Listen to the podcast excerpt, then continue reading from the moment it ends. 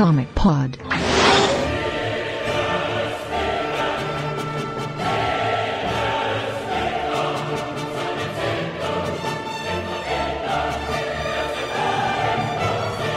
Nota está começando mais um Comic Pod, esse é o de número 401. Eu sou o Vlad e hoje a gente vai aprender que tudo morre. Você, eu, todos nesse planeta. Nosso Sol, nossa galáxia e no fim o próprio universo. É simplesmente assim que as coisas são. É inevitável e eu aceito. O que não tolerarei, o que considero inaceitável é a aceleração artificial desse fim. Numa Terra alternativa, ocorreu um evento que causou uma morte prematura de um universo. Isso causou uma minúscula contração, esmagando dois universos no ponto de incursão do evento inicial. Cada incursão dura oito horas, e depois disso, ou ambos os mundos são destruídos, ou somente uma Terra é sacrificada, poupando ambos os universos. Devemos conseguir detectar as incursões, então pelo menos saberemos quando uma estiver chegando. Contudo, infinitos mundos, infinitos resultados. Se isso pudesse ser impedido facilmente, deveria ter sido impedido. Isso aconteceu na fase do Jonathan Hickman nos Vingadores e nos Novos Vingadores, e é sobre isso que a gente vai discutir hoje. E eu quero começar apresentando os nossos participantes, perguntando para eles de que lado eles ficaram lendo a história: dos Illuminati, do Capitão América ou da Cabala. Igor Tavares. Eu fiquei no lado do Doutor Destino. mas só a partir do momento em que ele começa a aparecer, que é um pouquinho mais pra frente. Mas depois que ele aparece, eu fiquei do lado dele ali. Érica Taide. Rabum Alá seja louvado. é, eu fiquei, na primeira vez que eu li, né, quando eu não sabia os resultados finais e tudo, eu fiquei do lado dos Illuminati, né, porque eu, eu sou criança, né, eu acreditei na história que isso ia acabar mesmo, que não tinha solução. Mas eu também tô, tô do lado de Rabum Alá, ele seja louvado. Brunão. É, eu fiquei do lado do, do pessoal da outra terra da DC que foi pra pica lá, velho. Porque. aí. Porque tudo, tudo vive. vive. entendeu? Tudo vive. E o rolê é esse. Sem contar que eles têm uma velocista também, né? no universo da Marvel não existe isso. Então, é, foi forçado. Na verdade, o lado deles é o lado do Capitão América sem mimimi, né? É, pois é, a grande sociedade, né? Era The Great Society. É, é de, repito mais uma vez, vocês me desculpem, eu tô meio lento hoje pela ausência de sono. Mas é, é, então, eu tô do lado deles, tô do lado da grande sociedade. Eles são uma nota de rodapé, eles só apareceram por cinco minutos, mas se fosse pra eu torcer por alguém, eu torcer por, por aqueles caras ali. É, eu concordo, porque a motivação deles é a mesma motivação do Capitão América, só que o Capitão América é muito chato, cara. O Capitão América é um pentelho e eles são legais, então. Bom, mas vamos falar sobre isso depois que a musiquinha baixar.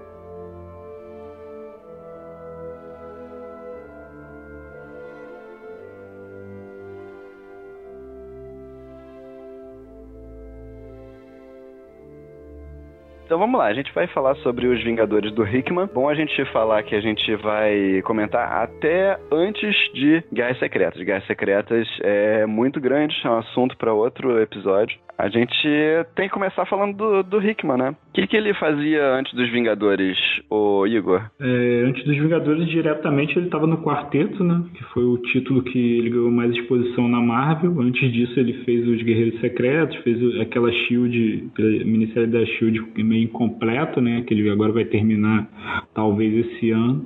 E o Hickman vem, com, vem de um background de design, assim. Ele tem, tem essa formação de designer e ele trabalhava com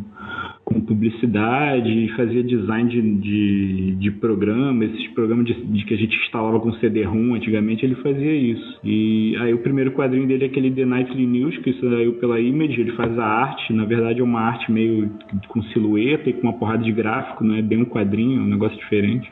Aí ele vem pra Marvel e é ali que ele aprendeu a escrever roteiro mesmo, porque ele fazia arte e, e, e ilustração e, e parte gráfica dos quadrinhos dele explodiu no quarteto e aí o Brevoort chamou ele para os Vingadores.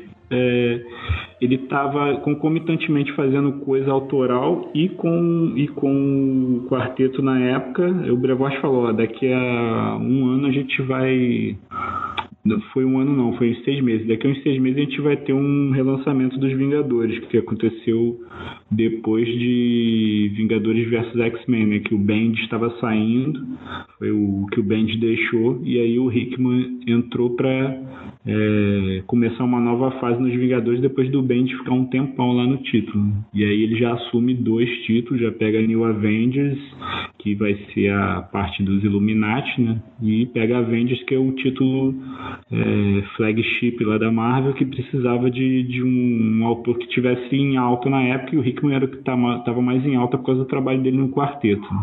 É, e uh, essa série dos Vingadores dele é meio que continuação direta do Quarteto Fantástico, né? Sim, principalmente New Avengers. É.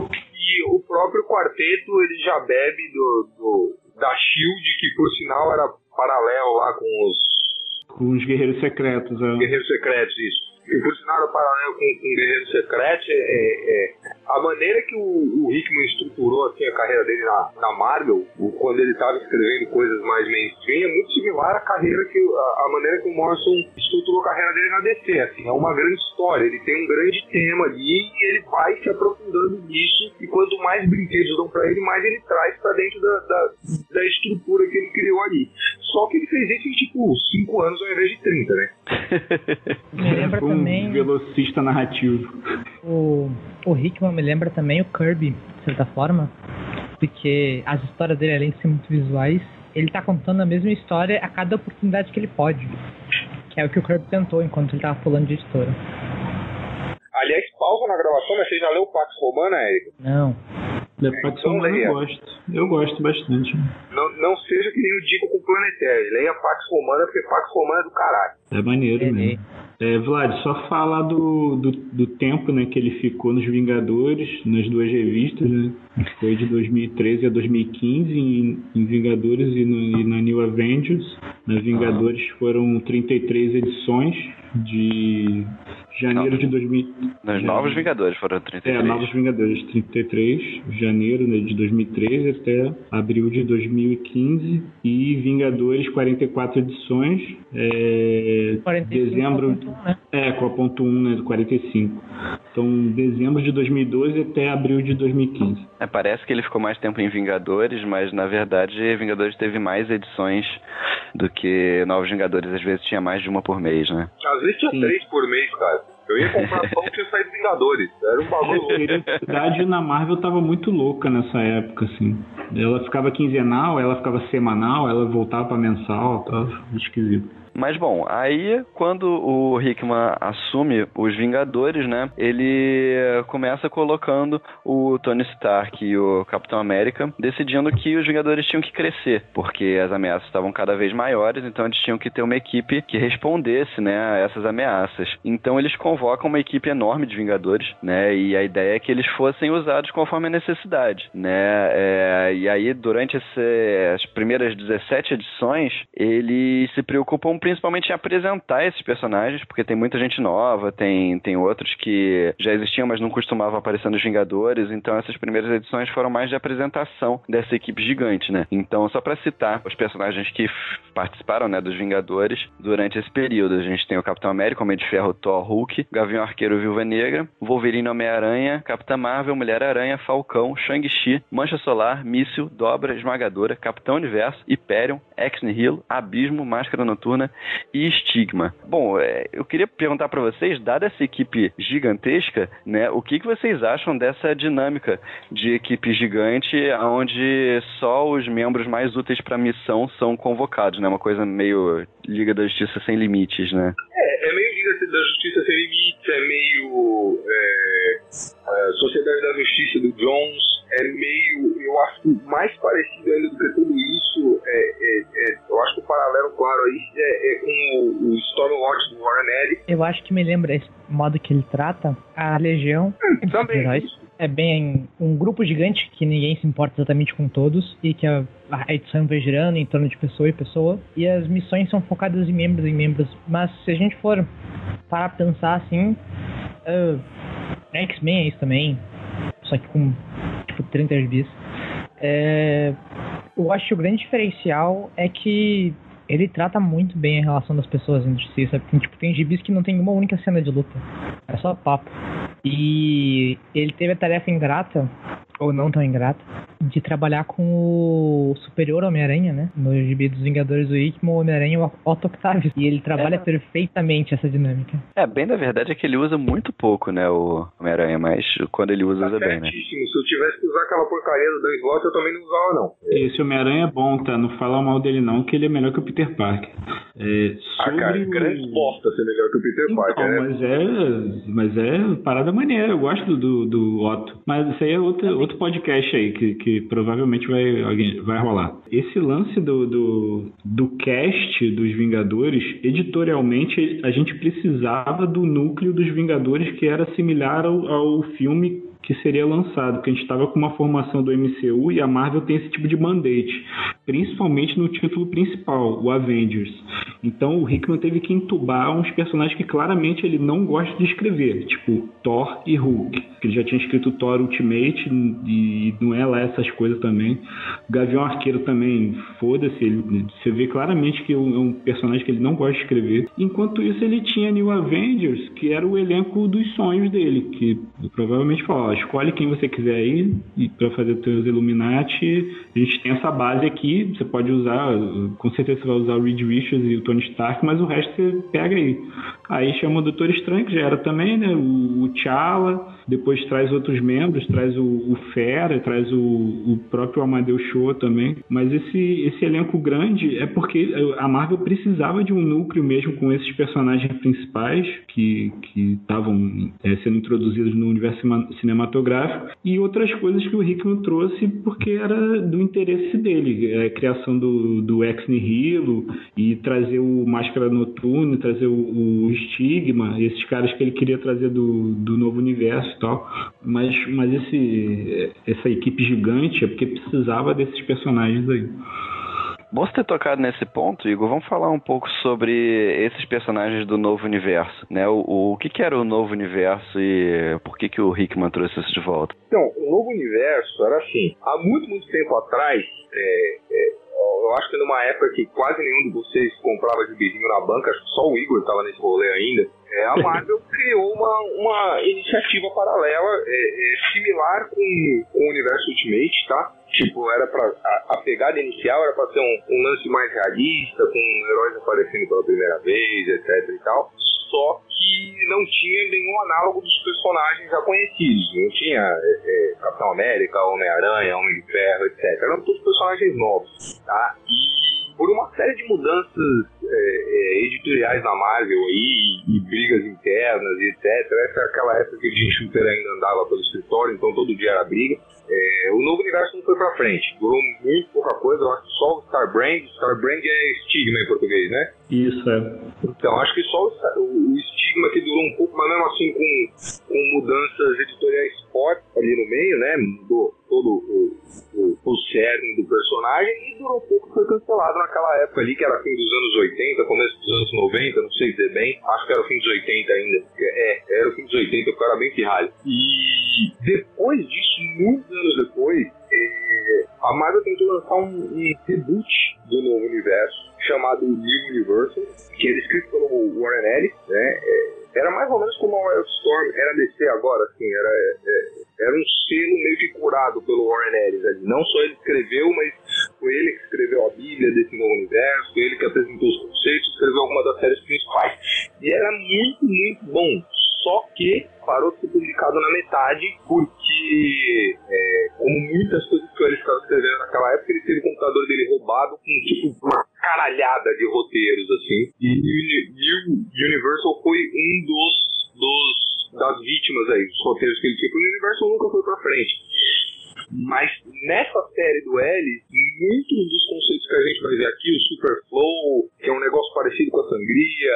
O evento branco. O evento branco, exatamente. É, não sei se os próprios builders, porque faz muito tempo que eu li em Universal, não consegui reler. Mas, não, mas o, o evento branco é adiante, não é do Ellis, não. É do início do novo universo mesmo. Então, é do início do novo universo. Depois ele reaproveitou.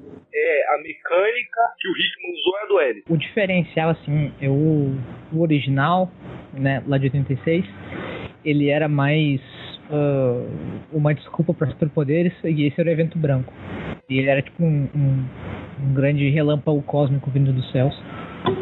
Uh, e quando no, universo do L saiu, era bem, era só um clarão, assim, não tinha mais relâmpago nenhum. E era tudo uh, cósmico ou de origem cósmica, né? Nem todos eram cósmicos. E tudo tinha a ver com o multiverso, com o superfluxo uh, e essas coisas.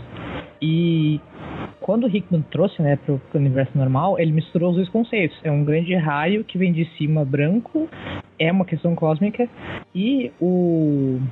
Um, pô, esqueci o nome do cidadão. O Stigma. Não, não, não é o Stigma. É o. É o Máscara Noturna? Máscara Noturna. É, ele comenta, quando, quando diz que o, o evento branco foi quebrado, que deveriam existir surgir outros, como Justiça, Cyforce.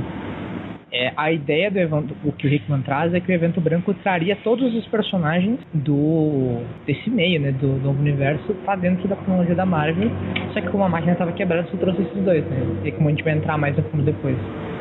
E a ideia do novo universo era cativar, assim, trazer um, um público que não estava lendo quadrinhos para ler uma coisa nova. Ela teve praticamente liberdade criativa não absoluta, mas muito forte, assim, tanto que a gente tem coisas que já, jamais estariam, sabe, no universo Marvel, tipo, um padrão, tipo, o próprio Justiça, assim, ele era o, o Justiceiro, só que um pouco mais assustador, assim.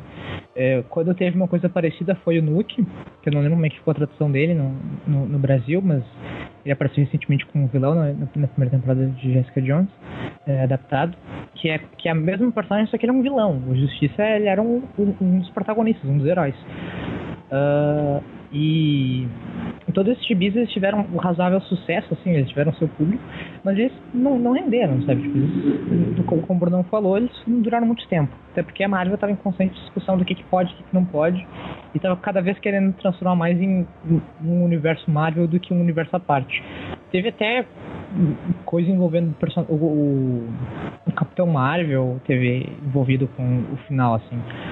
E ele ficou morto esse tempo inteiro, relegado a aparições em, nos gibi dos Exilados de 2005, uh, ah, uma das melhores utilizações deles, na minha opinião, pelo menos, fora do contexto original deles.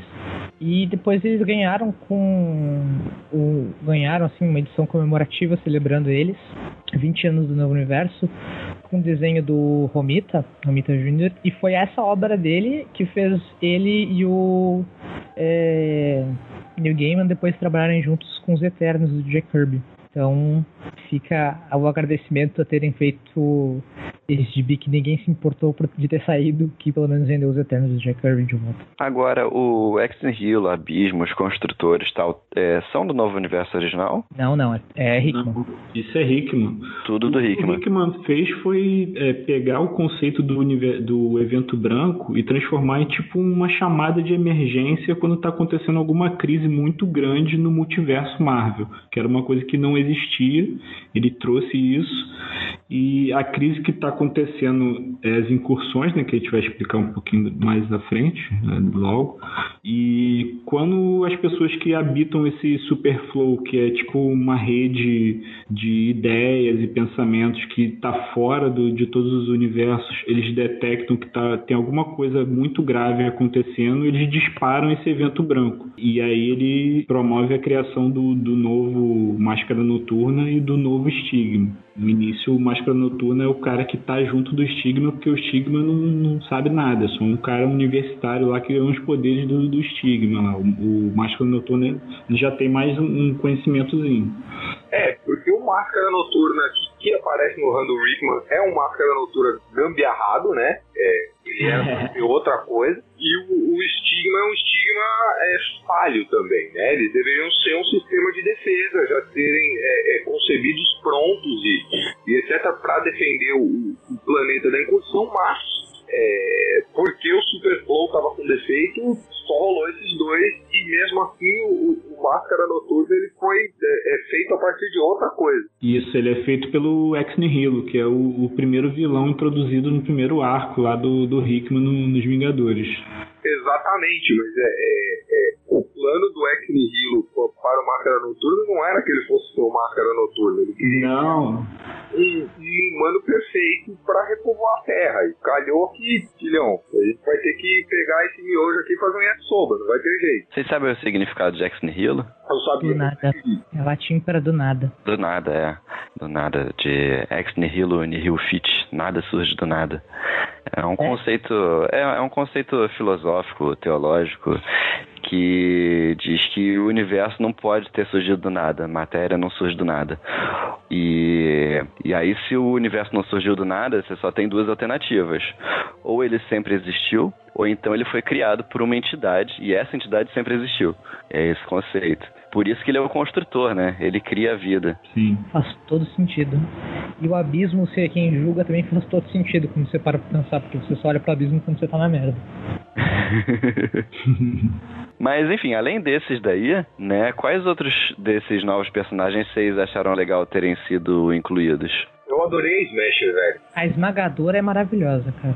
Eu adorei a esmagadora, velho. Entendeu? É, é, ela é tudo que falta na mãe. Cara, ela é tipo. Se você conseguisse pegar o Hal Jordan e transformar num personagem bom, era ela, velho. Ela é o que a, que a Capitã Marvel tinha que ter sido naquela época. Com certeza. Exatamente. Eu não sei como eles conseguiram cagar com a Capitã Marvel, mas pelo menos a gente tem a esmagadora. É, porque ela tinha, ela tava na equipe, só que ela era genérica, assim. E, uh, e assim, tem uma história, eu acho que da, da, da Smash, aquela que, que tem a lance da família dela e tudo mais, e só ali já o Hickman já dá uma humanidade fodida pra ela. Eu acho muito interessante mesmo. O único foco que ele dá pra Carol é em uma edição, que não é só dela o foco, né? Com Shang-Chi, com outras pessoas. E ela tá quase descaracterizada, assim. Eu acho que ele não gosta muito da personagem. É, tem personagens que o Hickman realmente ele faz o feijão com arroz totalmente sem tempero, sem nada. É o caso do Hulk, ele faz Falcão. isso. O Falcão, Gavião Arqueiro, esses caras só pra, pra encher página lá.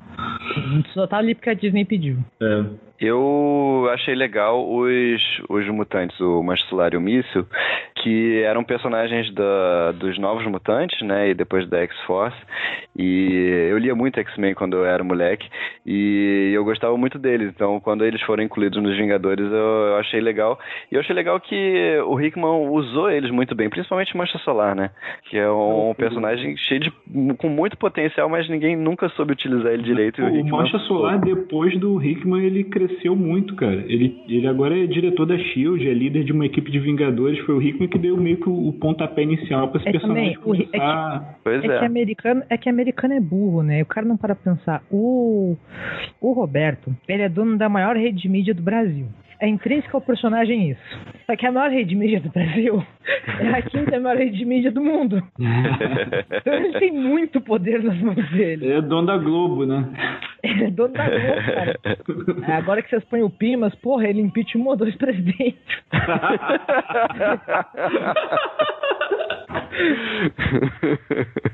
E, pô, mais pra frente ele vai comprar imã, né? Que é um estado soberano reconhecido pela ONU. É, o cara ele compra. Vira das galáxias depois que o Rickman começa a escrever. Ele deu o toque de Midas no, no Roberto. É. Sim. E outro que eu achei legal também foi o Shang-Chi, né? Porque o Shang-Chi tava renegado lá no, num canto escuro na Marvel e o Hickman trouxe ele de volta pra luz, né? Olha, eu acho que o Shang-Chi não é. O Shang-Chi não era ninguém desde que ele tinha sido publicado publicado, sabe? Tipo, ele foi publicado e tipo, Kung Fu, que da hora. Morreu. Isso aí é tudo é, é, coisa do Alonso também, porque o Alonso é fã desses personagens obscuros na Marvel e ele falou, toca pra frente, pode botar esses caras aí. Depois ele arrumou um gibi pro Shang-Chi entrar, que era aquele Avengers World, que começou a ser publicado um pouquinho depois. Era escrito pelo Hickman e pelo Al Ewing. É bem legal. Esse, esse, esse, Avengers World durou quantas edições? Porque aqui no Brasil só saíram quatro, eu acho. Ah, não sei, cara, tem bastante. Acho que foram mais de 12 edições. Tem bastante história de, de Avengers World. E era co-escrito, né? Era o Hickman com o Al Ewing. Sim, é, eu não sei se só foram só quatro, não, mas foram poucas. Eu, que eu tava lendo na, na mensal dos Vingadores, aí tinha essa também, mas foram poucas edições. É, o desenho é bem melhor que nas, nas, nas revistas Vingadores. É, e a história era boa também. Uhum. Segue o barco. Mas enfim, é, então isso do lado dos Vingadores, né? Agora, do outro lado, do lado dos Novos Vingadores, a outra revista que o Hickman escrevia, é onde a coisa começa a ficar preta mesmo, porque nessa história que tem a reformação dos Illuminati, dessa vez com o Reed Richards, o Tony Stark, o Capitão América, o Raio Negro, Namor e o Doutor Estranho com o Fera entrando depois no lugar que era do Professor Xavier. E, e é aí onde ele apresenta pra gente o conceito das incursões né? E quando acontece a primeira incursão de uma terra contra a nossa terra em Wakanda, e aí aparece a personagem da Cisne Negro que destrói essa outra terra, vem para o nosso mundo. E aí ela que explica para os Illuminati o que, que, são as incursões, né? E, e aí os Illuminati é, resolvem usar a manopla do infinito para repelir a próxima incursão, né? É, porque cada um deles tinha uma, uma das, das joias do infinito guardada, né? Então eles reúnem essas joias montam a manopla e o Capitão América usa a manopla para afastar essa outra terra que estava vindo na segunda incursão. Só que isso acaba destruindo todas as joias, menos uma, a joia do tempo que desaparece. E, e aí o, o, eles ficam discutindo o que eles vão fazer depois, porque as joias foram destruídas e o Capitão América fica contra todo mundo, porque eles concordam que eles têm que resolver o problema, né? Dar um jeito, construir armas, enfim, para repelir as próximas invasões, só que o Capitão América é contra, porque ele é contra a destruição de um outro mundo, né? E aí os Illuminati são forçados a apagar a mente do Capitão América e, e aí eles vão aprendendo mais sobre os planos dele. Né? Pois é. Mas é, e aí, é importante, Vlad, é, é ah. explicar ah. a, a, mecânica das incursões, que às vezes o pessoal fica meio confuso quanto a isso aí. Isso, exato. Dois universos infinitos se chocam e o ponto de choque deles é o planeta Terra, dos, desses dois universos. Eles ficam a uma distância em que a Terra é visível do céu de um do outro dentro da atmosfera e dentro de um espaço específico de cada uma das terras acontece a incursão, em que o céu for completamente vermelho, você vê outra terra, e dentro de um período de 8 horas essas duas terras vão se chocar, e nesse impacto dos dois universos vão ser completamente destruídos. E isso é uma incursão normal. Existem variáveis. É o objetivo, que é mostrado desde o início, com quando a cisne negro destrói uma terra, é que quando você destrói uma terra, não há ponto de incursão. Então o universo não é destruído, porque ele não tem onde se chocar. Nenhum dos dois acho... universos são destruídos, né? Só a Terra. Só aquela Terra foi destruída. Nenhum dos dois universos é destruído e aquele universo fica salvo. Forever, nada acontece ruim com ele. Feito padaria. O problema é que tem incursões que são diferentes. Tem incursões que não são apenas terras chocando. Tem os uh, mapeadores que mandam seus. Cartógrafos. É cartógrafos? É. Eles ficaram como cartógrafos? Cartógrafos. Que coisa horrível. Ah, achei Bom, maneiro. Melhor do que não, mapeadores, é, pô. Com, cer com certeza, com certeza. Mas perde um pouco a. Bom, não tem, não tem, não tem como deixar map makers em português. Os cartógrafos cósmicos ali não, mandam só onda de é, robozinhos é, infestarem o planeta Terra. Esse planeta Terra é completamente des desprovido de vida, só um mínimo possível de núcleo para o planeta existir. E eles aguardam até esse planeta ter uma incursão. Quando esse planeta tem uma incursão, os robôs que estão nesse planeta vazio invadem outro planeta e começam a atrapalhar aquele planeta até o último instante que eles podem para ter um contato com os cartógrafos quando o planeta é destruído, o planeta de origem dos, dos, desses robôs cartógrafos, uma semente do planeta é plantada no planeta. E assim eles vão destruir o planeta e manter esse ritmo para que eles sejam um registro de terras e universos para os cartógrafos. É vermelho também o céu quando surgem os magos, né? Que eu me lembro sim É, a única. Fica azul quando é os cartógrafos e o resto sempre é vermelho. É sempre vermelho. Eles têm um nome pomposo também, né? É, o, os soldadinhos é o. Não, não, os, ah, Sidera Maris. Sidera Maris. Céu azul para Sidera Maris. E os magos têm seu nome que eu esqueci completamente da minha cabeça, não sei como. Sacerdotes negros. Sacerdotes negros, muito obrigado. Sacerdotes negros são magos uh, absurdamente estranhos, todos com o mesmo elmo e a mesma vestimenta negra, um elmo dourado, que eles descem um pelotão deles voando do, da Terra que fez uma incursão com essa Terra e eles destroem essa Terra, protegendo a Terra deles. E o registro que se tem de todas as incursões do multiverso é que eles sempre vencem as batalhas. Eles, sempre que tem uma incursão com o planeta deles, eles destroem outra Terra para salvar deles. E basicamente essas são as, essas são as incursões. A única saída é destruir um planeta. Ou os dois destruídos junto com seus universos. Eu descobri aqui, Igor o que aconteceu com a Avengers World no, no Brasil. Saiu até a edição 5 na Mensal dos Vingadores, e aí depois, a partir das 6, pulou pra outra revista. Ah. Pulou pra Vingadores, os heróis mais poderosos da Terra. Aí, eu, essa revista eu, eu não acompanhava, por isso que eu não sabia. Entendi. Mas foram 21 edições. Ah, sabia que tinha sido bastante coisa. Ela era quinzenal na época. Mas voltando para Novos Vingadores, né? Então, é, essas foram as incursões. E nesse período ainda, antes de Infinito, a gente teve mais duas incursões, né? Depois da, daquela que foi repelida pela Manopla do Infinito. Teve a, prim, a terceira incursão, que foi quando o Galactus destruiu a outra Terra. Então, eles não precisaram fazer nada, que o Galactus já fez por eles. E a quarta foi uma incursão dos cartógrafos, com uma Terra morta, que eles explodiram a Terra morta, aí não teve problema que não matou ninguém, né? É. Aí, aí ninguém ficou com sangue nas mãos, porque uma foi o Galactus e a outra foi uma terra desabitada, aí não, tinha, não teve problema. Não, é. mas eu tenho dois pontos a levantar. Por que eles saíram na porrada com o Arauto de Galactus, Terrax? Que, que, que, por quê? É, que eles queriam combater o Galactus da outra Terra para o Galactus não destruir a outra Terra. Eles queriam que o Galactus, que os dois Galactus virassem amiguinhos e conseguissem e arrumassem uma solução pro problema. É, é, foi a primeira que eles tiveram que lidar, bem dizer, né? Eles estavam é, muito então... moleque. Não, não tinha o que fazer ali, cara. Deixa o Galactus fazer o. Desde os anos 60, uma vez por semana aparece a porra do Galactus querendo comer o planeta. O nego já tá acostumado. Pum, Galactus, dá porrada é, Já, já é porrada do Galactus, não é reflexo. Memória muscular. E o Terrax é mais ainda, cara. O Terrax só serve pra, pra luta mesmo. É, não, isso é verdade. O Terrax serve pra apanhar. É um ponto importante é que os, o terceiro ponto de impacto de o terceiro incursão na Terra o ponto de convergência foi no Latveria. É aí que começa a ficar interessante. Porque os Novos Vingadores eles querem manter tudo isso em segredo, eles não querem que ninguém saiba. E isso, por isso que eles apagaram a mente do Capitão América. Não querem que ninguém saiba o que está acontecendo. Só que uma pessoa não simplesmente batalha robôs que vêm dos céus de um planeta flutuante na Latveria sem que Victor Von Doom fique sabendo. Ou como ele é conhecido no México, Victor Von Muerte. Uhum. Isso é verdade, por sinal. é... Acho que não tem muito o que destacar desse fato, fora que o Doom fica sabendo nesse instante das, das incursões. E até então eles são as únicas pessoas que sabem. Bom, mais alguma coisa para destacar antes de Infinito? Eu acho que a gente tem que comentar sobre a tentativa de criação de uma Terra senciente. O primeiro Sim, plano do, da X-Nihil, né? O X-Nihil é o primeiro plano dele, né? X-Nihil. O X-Nihil é. é o plural. Foi... É estudado. O Ex Nihilo, ele tem, ele é um ser cósmico desde o início da criação e ele tem a, ele é um construtor, ele cria vida. E daí ele está entediado e ele está com vontade e em vez de simplesmente criar vida, ele pensa em alterar a vida. Daí ele manda uh, sete fragmentos de, de criação de vida para a Terra e cada fragmento começa a criar uma função biológica de um corpo.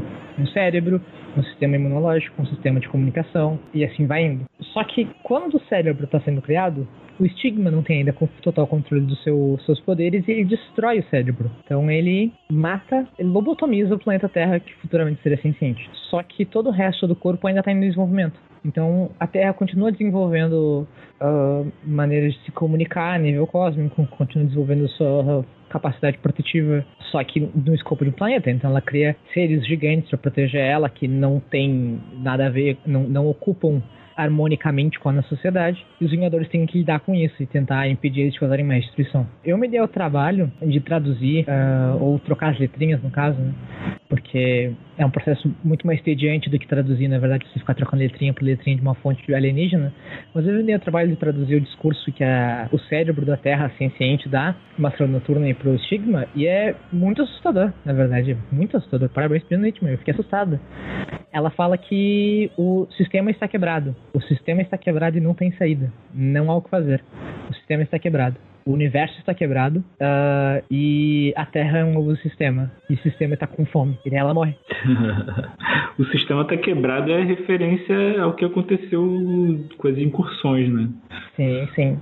É. É, outro membro que é muito importante da gente falar, na verdade, que faz parte dos Vingadores, é a Capitã Universo, né? que ela também traz esse discurso. Ela também fala que o sistema está quebrado, que o universo está danificado. É, e ela é de fato o universo, né? Ela é um avatar do universo e ela escolheu um, um, uma pessoa para ser hospedeira dela. É, é, justamente também não tá muito bem assim, tá com um contato meio complicado. É, é, é que, é, que a Universo, ela, ela tem como avatar, assim, a pessoa que ela, ou o capitão ou a capitã, né, é, ocupa, assim, alguém que reflete quem, quem é, como ela está, quem ela é. E é por isso que nos anos 90 ela estava no Homem-Aranha, porque o Homem-Aranha era a Marvel nos anos 90. Nossa, que tristeza que deu isso. É, é engraçadíssimo essa frase. Abril e tal, Jesus. É engraçadíssima essa fase do Homem-Aranha Capitão Universo. Quem tem nostalgia pelos anos 90 não viveu direito.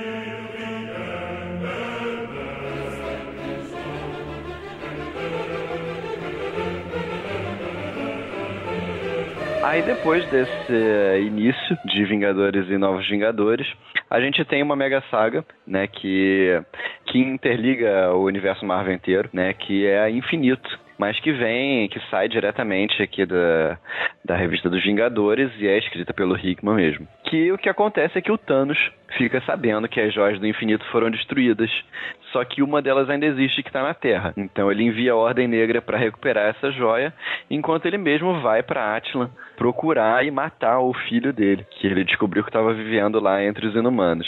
Né? E aí a gente tem a apresentação da Ordem Negra pela primeira vez, né? Foi o Hickman que criou esses personagens e que vão estar tá no, no filme dos Vingadores agora. Corvus Glaive, Próxima Meia-Noite, Estrela Negra, Falso de Ébano e a Super Gigante. E enquanto isso, os construtores começam a conquistar um por um todos os impérios do universo e os Vingadores vão para o espaço tentar combater eles, né? Segue por aí uma ação desenfreada e por fim, quando o Thanos chega em Atlan, né, o Raio Negro detona uma bomba terrígena na Terra e transforma todo, todos os humanos com algum DNA inumano, né, que tem algum DNA inumano, transforma em inumano. Né, e no final, o Thanos é preso, a animação suspensa pelo filho dele. Os Vingadores derrotam os construtores e tal.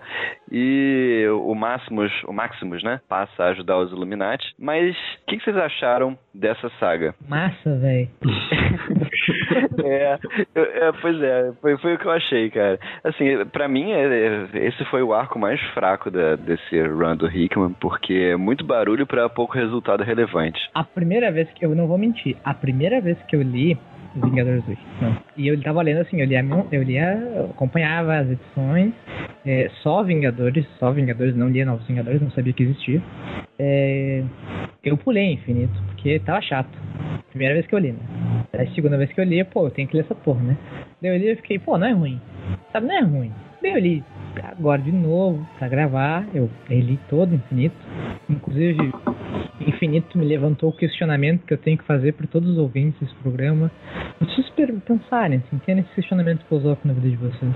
Qual o problema da Panini com o sufixo idade? O que faz com que Multiversity vire multiverso e Infinity vire infinito? Não é resposta, infelizmente. Como é porque tem, tem mais caracteres, eles querem economizar espaço. Não, é, virar infinito eu acho até justo, porque, tipo, tem Thanos e tem a Guerra Infinita, o Desafio Infinito, o Boleto Infinito. Boleto Infinito. Questão de saco infinita do Thanos, então. É, boleto Infinito é, é que tem seis ovos cósmicos. É, tem razão, tem, tem, tem um seu sentido. Tá errado igual, mas tá errado com sentido. É, é a, a saga ela não é ruim. Ela tem momentos maravilhosos, tipo, quando o Thor atravessa o peito de um, de um construtor com o Mjolnir dando a volta no sol, assim, é assim, digno de escorrer uma lágrima masculina nessa jovem leitora de quadrinhos. Ah, essa cena é, é realmente muito boa, apesar de ser massa, velho, é muito boa. Ela é massa, ah, velho. O Thanos dando porrada no Hulk é muito engraçado, cara. É muito. Porque o é, Hulk vai eu... que não uma vaca braba pra cima do Thanos e o Thanos ignora. Não, não, não, não, mas eu, mas eu, eu gosto do Rick porque ele não é burro. O Hulk tá vindo de cima, tá?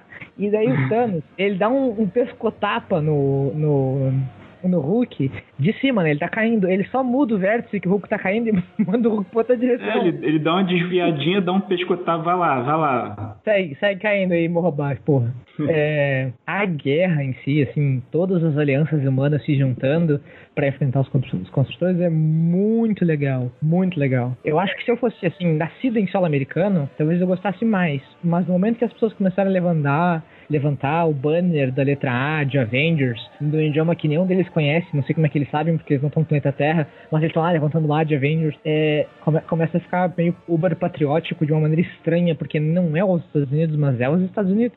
E daí é muito estranho. Só é. faltava, só faltava, é só faltava, tipo, os caras falarem, ah, será, será que a gente se rende? Daí o capitão fala, tipo, cara, que a gente se rende? Eles, eles tudo lá tem petróleo na nave deles, a gente vai pegar o petróleo deles. É muito, muito belicoso sei lá, eu tenho a impressão que com o Infinito, assim, o, o, o Hickman tava tentando fazer, tipo, a versão Marvel dele de Game of Thrones, mas é, é, no meio ele cansou, sabe? É... Mais Game of Thrones é Guerra dos Reis. Guerra, eu acho que Guerra Secreta é bem Game of Thrones. É, o, o do infinito é que eles são duas histórias, né? Primeiro é, é os construtores e os Vingadores é. que partem para o espaço para enfrentar os construtores e lá tem um lance lá no espaço que os outros povos eles estão meio com, com a pulga atrás da orelha com a Terra porque já tá dando muita merda na Terra. Desde a da era de Ultron. Tá, é, tá todo mundo puto com o pessoal da Terra. Tá tipo, caralho, a gente precisa destruir esse planeta. Só dá merda ali. O ponto de incursão é ali.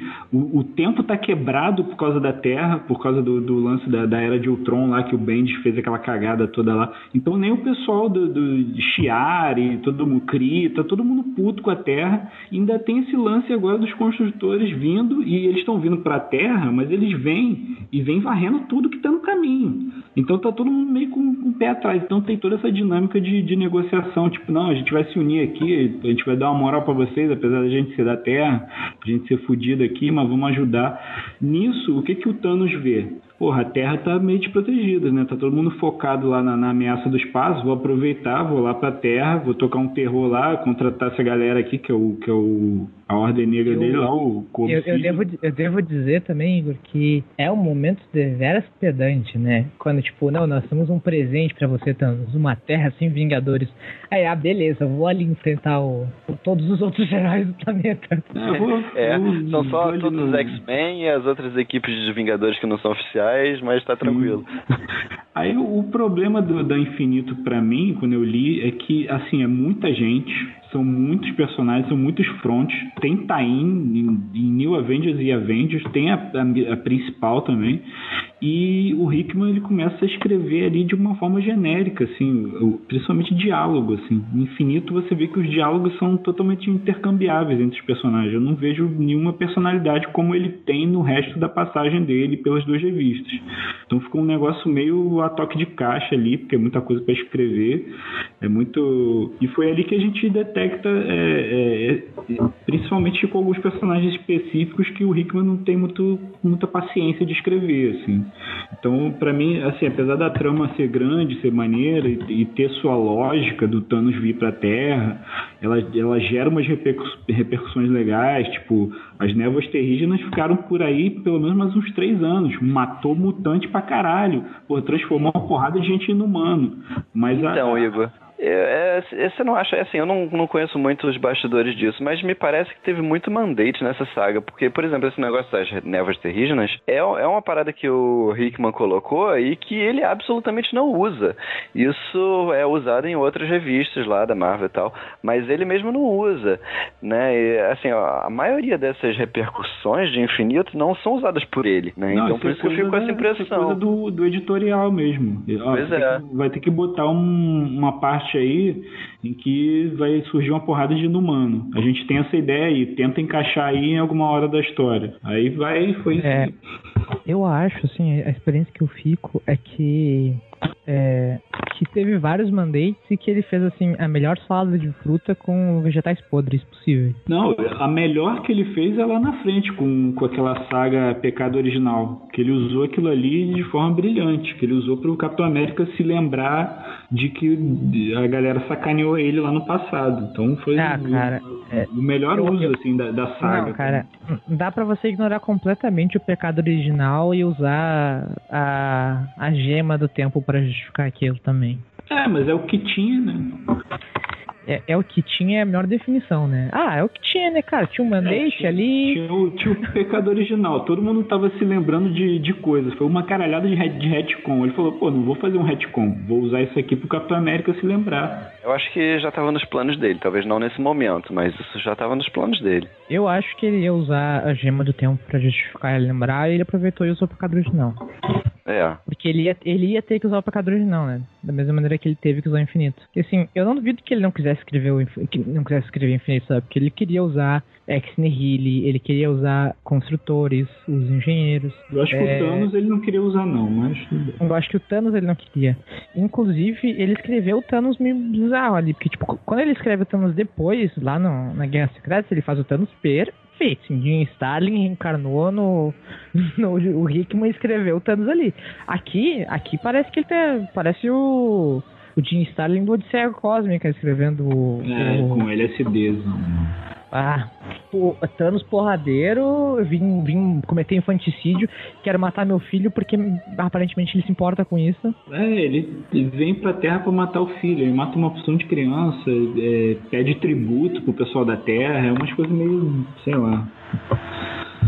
E a, coisa. a guerra cósmica, ela começa de uma maneira bem interessante, mas ela vai ficando. É o que eu falei, ela, ela vai ficando cada vez mais estranha. É nem uma questão política que eu fiz ali a piada. É bem. Vai ficando fraco, assim, meio. é, tá super difícil e impossível. De repente o Capitão América manda um, uma nave espiã entrar na outra nave e eles conseguem super fácil.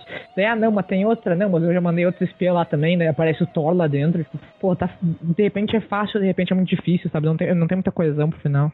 É certamente o ponto mais baixo. O design da, da Ordem Negra, do Co-Obsidian, é do, é do Hickman mesmo. Ele que fez o, o desenho, depois ele repassou para os artistas da Marvel, eles deram uma aperfeiçoada, mas de todo mundo foi ele que fez o, o design deles.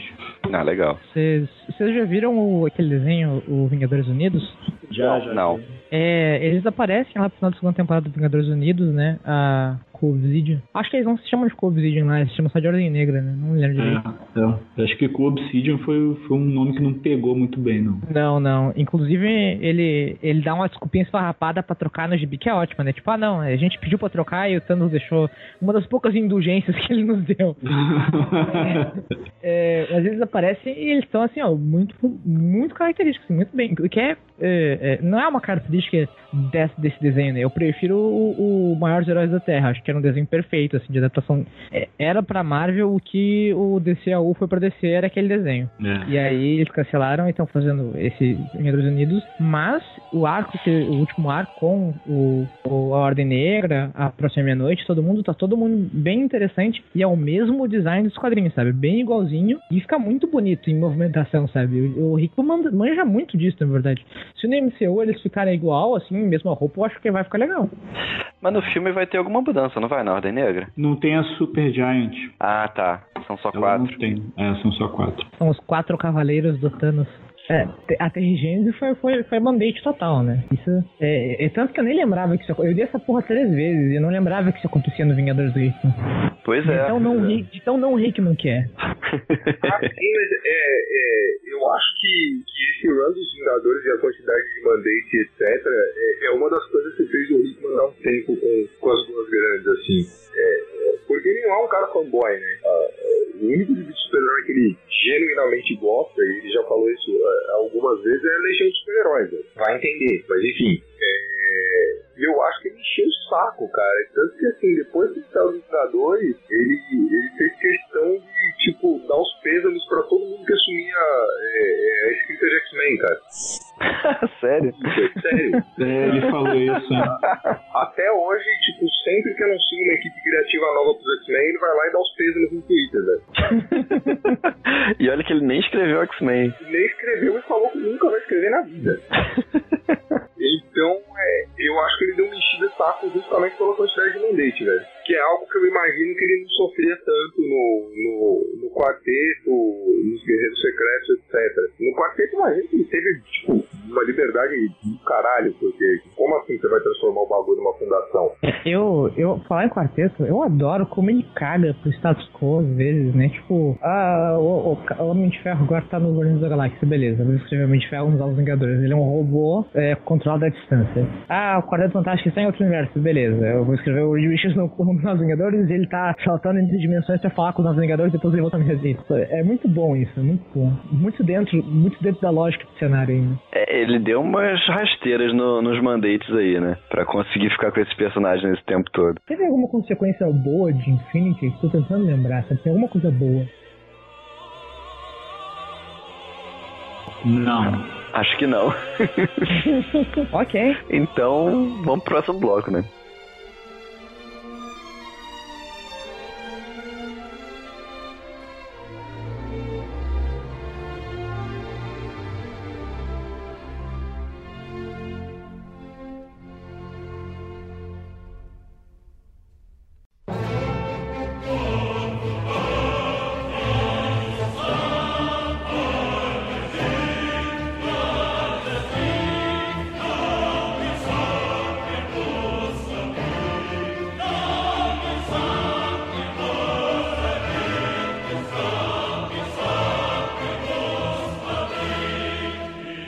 Bom, depois a gente vai pra uma outra fase, nos Vingadores e nos Novos Vingadores. Nos Vingadores, os Vingadores combatem algumas ameaças, como um planeta desgarrado que veio em direção à Terra, Vingadores de outro universo, Vingadores malignos, o pessoal lá da IMA criando super adaptoides, sendo que esses super, super adaptoides eles desenvolvem consciência e acabam virando os cartógrafos, né? Então isso é legal que a gente descobre quem são os cartógrafos. É, e aí, que vem a parte mais interessante, que é quando o Capitão América se lembra que a mente dele foi apagada e vai atrás do Tony Stark. E, e aí a Joia do Tempo reaparece e fica lançando eles no futuro, e eles vão cada vez mais longe no futuro, até o Capitão América encontrar várias versões do Kang e conseguir recuperar a joia. E aí ele volta pro presente sabendo tudo que os Illuminati vão fazer, né? O que, que vocês acharam dessa, desse arco dos Vingadores?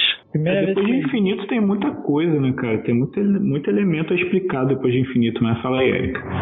É, a primeira vez que eu li esse, esse arco, eu, como eu disse, eu só tinha lido Vingadores, eu não, não li Novos Vingadores, então a minha cabeça explodiu, porque eu tive a mesma surpresa que o, que o Steve, eu fiquei, caralho, o universo tá morrendo, meu Deus, os Illuminati estão destruindo tudo, caralho, meu Deus. É, ser uma experiência interessante. é, recomendo, recomendo. Mas a minha recomendação é inútil, porque se você chegou até aqui sem ter lido, eu lamento. É, eu acho muito bom e a maneira que o, que o Hickman faz o, o, o futuro da Marvel, sabe? A, os Vingadores, inteligência artificial, do Ultron, é, e como ele faz o, o Thor não ser merecedor do, do Mjolnir no futuro, essas coisas também, é muito bom. Tipo, mostrando, sabe, coisas que vão acontecer. E é, é agora que começa a ser explicado as coisas, como você falou dos mapeadores, vai finalmente entrar na questão de Rabon Alau e quem é, uh, ele seja louvado, é, quem é Rabon Alau. Quem é Rabon uh, Alau é depois. O Rapaz de Ferro, ele não apareceu desde a Cruzada... Uh, cruzada das Crianças, né? É, Cruzada das Crianças. Eu ia dizer Cruzada Infantil. é, Cruzada das Crianças. Eu, eu ainda, na época, eu fiquei tipo, uai, não é Cruzada das Crianças, é Cruzada Infantil quando saiu no Brasil pela Panini. E daí, e daí eu tava errado, não sei porquê, na minha cabeça é Cruzada Infantil, mas não, o evento histórico é Cruzada das Crianças também. É. Não sei de onde eu tirei Cruzada das Crianças. Mas enfim, desde as Cruzada das Crianças que ele não aparece, que curiosamente, é um gibi em que o Doom ganha poder cósmico infinito e tem um rosto bonito e roupa branca. Também. Mas Rapaz de Ferro, que é um personagem que eu gosto muito, apesar de ser meio vazio, assim, de profundidade. Não, eu gosto, cara, eu gosto muito dele. Eu acho a ideia do, do Kang ter mais do que só duas interpretações dele e uma ser bondosa é muito boa. Ainda mais de ser um, um jovem inspirado pelas lendas dos heróis, faz todo sentido. É, meio fanboy. É, e o trabalha isso muito bem, sabe? Eu gosto porque, tipo, na hora que eles prendem a gema, lá no fim da, da linha do tempo do universo 1006, é, os três prendem de uma maneira muito específica, sabe? Tipo, o Rapaz de Ferro, ele usa parte da armadura dele pra, pra lançar a energia cronal dele. O Kang, ele tem uma arma, um, um, um fuzil futurista cronal na mão dele. E o Terminus lança da mão dele, porque ele é Terminus, o, o é, mestre supremo. Não precisa de nada, né? Sim. Imortos, né? Imortos o nome dele? Sim, sim, Imortos. Nossa, Terminus é um personagem de Paladins, que é um jogo que eu jogo e eu não sei como. É. Imortos. Mas veio a imagem Terminus. do Imortos na minha cabeça quando ela falou Terminus. Pois é, pra mim saiu na mesma hora. Assim. Acho que por causa da sonoridade, provavelmente. Who knows, né? Who knows. É, esse pequeno arco aí tem coisas. Quase dá pra dizer que é autocontido, se não fosse por essa questão dele lembrar do Tony, assim. Eu acho que ele pesa a mão no capitão a partir daí. Daí pra frente, ele, o capitão dele fica, vira o capitão do Mark Miller, sabe? Sim, sim, com certeza. Não, não sei se o capitão do Mark Miller, cara, porque o capitão do Mark Miller é muito babaca. E ele não é, não é, não é babaca aqui, ele é mais mimizento. Ô, meu, ele dá um murro na cara do Tony sem armadura e, convenhamos, né, ele é o Capitão América. Ele dá um murro na cara de várias pessoas poderosas e o Tony Stark é uma das pessoas. Nos gibis aos Vingadores, o Tony tá com o olho vermelho até, tipo, dias depois daquilo. É verdade. Desnecessário, pô. E, porra, o Homem de Ferro de 3030, ou, ou, ou suponho que os americanos chamem ele de Homem de Ferro 3030, é algo muito legal, o conceito, sabe? E o, o Franklin Richards também, que é continuação tanto do da Shield dele quanto do quanto do quarteto. Né? Do quarteto, Sim. é. O mundo Vingadores feito pelos uh, agentes imortais atemporais da, da Shield. Uhum. E eu gosto que tem uma coisa um pouco metaficcional nesse arco, que é uh, a corrupção de ideias, né? A, aquela, aquele discurso que a Viúva Negra Ultron tem com a Viúva Negra de verdade, de que ela, ela é a ideia da Viúva Negra corrompida pelo Ultron. Só que uma ideia corrompida ainda é a mesma ideia, então ela, ela pode se descorromper é, sendo ela a ideia que ela é. E aí ela fala isso e ela diz, eu, eu estou sendo literal. Isso não é uma metáfora, eu estou sendo literal. e o conceito de. Eu, acho que acho que o que eu gosto disso, eu gosto tanto especificamente desse ar, porque o Hickman é um puto escritor de ficção científica, né? Disparado, assim. Eu acho que é por isso que ele gosta tanto de Legião dos Super-Heróis, porque Legião dos Super-Heróis ele é um gibi sci-fi é muito hard, assim, ele é proto Star Trek. Nessa edição ele consegue escrever uma guerra no tempo de dar inveja aos escritores de Doctor Who, né? É o, o século 51 enfrentando o século 501 e os dois atacando um ao outro querendo garantir a existência dele e o outro querendo que o outro não exista. É verdade, isso é muito bom. E o Steve no meio, totalmente perdido, sem saber o que tá fazendo, sendo usado como arma, também é fantástico. Tipo, você usar uma anomalia específica que você sabe quando vai acontecer, que vai acontecer como arma, é muito bom. É. Mas, infelizmente, eu gosto todo esse arco, mas esse arco termina e daí ele chama os Vingadores pra. Ele chama todos os heróis da Terra pra sair na porrada contra o, os novos Vingadores, ou sair na porrada contra os Illuminati usando cinza. Porque, sei lá, exército. Bom, mas isso do lado dos Vingadores, né? Do lado dos novos Vingadores, eu acho que a coisa é um pouco mais interessante, que é aí que o, o Reed começa a usar a ponte, né, para conseguir enxergar as incursões em outros universos, e aí ele, ele começa a aprender com essas incursões que ele observa. É, enquanto isso, o Doutor Estranho começa a buscar mais poder para tentar é, repelir as, as incursões, né? E o Bruce Banner descobre sobre os Illuminati e passa a fazer parte da equipe. E aí tem a, a história da Liga da Justiça lá do Universo Alternativo. Como é que é o nome da, da, equipe? A Grande Sociedade. Grande, Grande Sociedade. A Grande Sociedade. É... Que era uma equipe de uma Terra Alternativa que estava repelindo as invasões, né, as incursões, aliás. E só que aí o mundo deles vai se chocar contra a Terra. E aí os Illuminati destroem a Liga da Justiça, coitados. No fim, eles tem que destruir a Terra e a Terra é habitada, e aí ninguém tem coragem de apertar o gatilho, o Namor vai lá, pega, aperta o gatilho e destrói a outra Terra. E aí é que a coisa começa a ficar tensa mesmo, que eles destruíram outro planeta, um planeta habitado, né? É, e o é. Namor daí pra frente é persona não grata nos Illuminati. Já era um pouco, né? Agora piora a situação dele. Ali. Eu nunca gostei do Namor, né? Sempre achei ele chato pra caralho. Não pode. Quem gosta do Namor, né, cara? Eu, te, eu tenho um amigo que gosta de namoro. Ah, não, não fala isso, não. Só quem escreve o errado lá namoro. Meu Deus do céu. Mulher casada, mãe de família, vai gostar de um traste daquilo. É homem que acha que mulher só gosta de vagabundo, sabe? Ah, mulher gosta de um Zé Droguinha, daí vai lá e fazer ela gostar do namoro. É um bando de otário. Enfim. Depois dessa minha, desse meu expurgo, uh, a gente esqueceu de comentar de uma das coisas que eu adoro dos Vingadores do Hickman, que é os Vingadores do Mal, que surgem no meio da Terra por causa da Ima, porque é uma coisa que eu sinto falsa na Marvel desde que a Marvel foi criada. Lá, antes dos 49, mesmo de 39 pra frente, ela nunca fez a versão malévola dos Vingadores, de fato, sabe? Tem, tipo, tem aqueles Vingadores... Aqueles Ravagers, é. Tem, tem os Ravagers, tem os Vingadores da Hydra que aparece no Mensal da Homem-Aranha nos anos 2000, que é cocôzento pra caralho, mas tudo bem, né? Tá aí. Tem vários pseudo-Vingadores, não tem, tipo, uma terra em que os Vingadores são do mal e que os vilões dos Vingadores são do bem.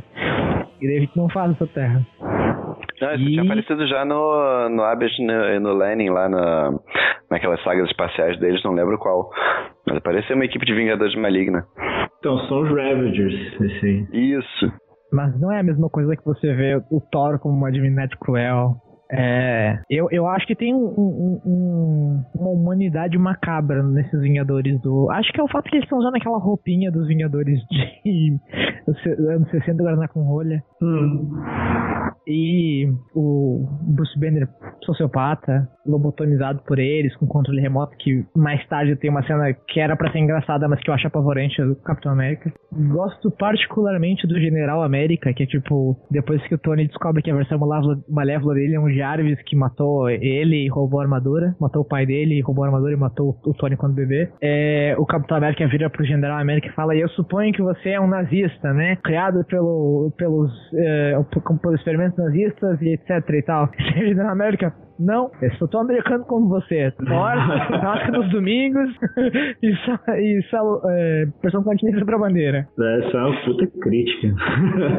Tá vendo? Nem precisou fazer Rio Hydra, cara. Tá ali, ó. É, o cara já, já era um desgraçado ali, 100% americano. E é daí, né, que o, que o Bruce, o Bruce Banner, através de várias jogadas manipulativas, descobre então do Tony que existe os Illuminati se junta a eles. Até então, nos Novos Vingadores, eles não tiveram que tomar a decisão difícil, né? Eles tiveram umas quatro incursões, se eu não me engano, e todas elas são resolvidas de uma maneira ou de outra. Eles não tiveram que cometer nenhum sacrifício. Eles, eles destruíram uma terra que não era habitada nem nada. Enquanto a grande sociedade teve três incursões, até a incursão com a terra. E duas delas tiveram custos altos demais. Uma eles não dizem o que, que foi. Provavelmente foi quando eles enfrentaram o Rei de Marfim, né? Fica, fica subentendido, o que é muito, muito, muito, muito interessante.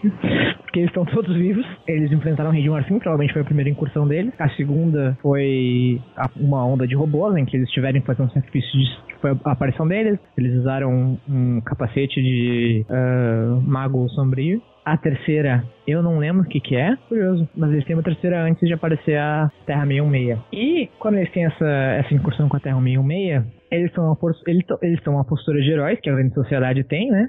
A Liga da Justiça diretamente dela de prata, que é essa terra. E eles querem conversar com, com, com os Novos Vingadores, com os Illuminati. E o Illuminati toma essa, é, toma essa postura de conversar com eles, de quando são heróis.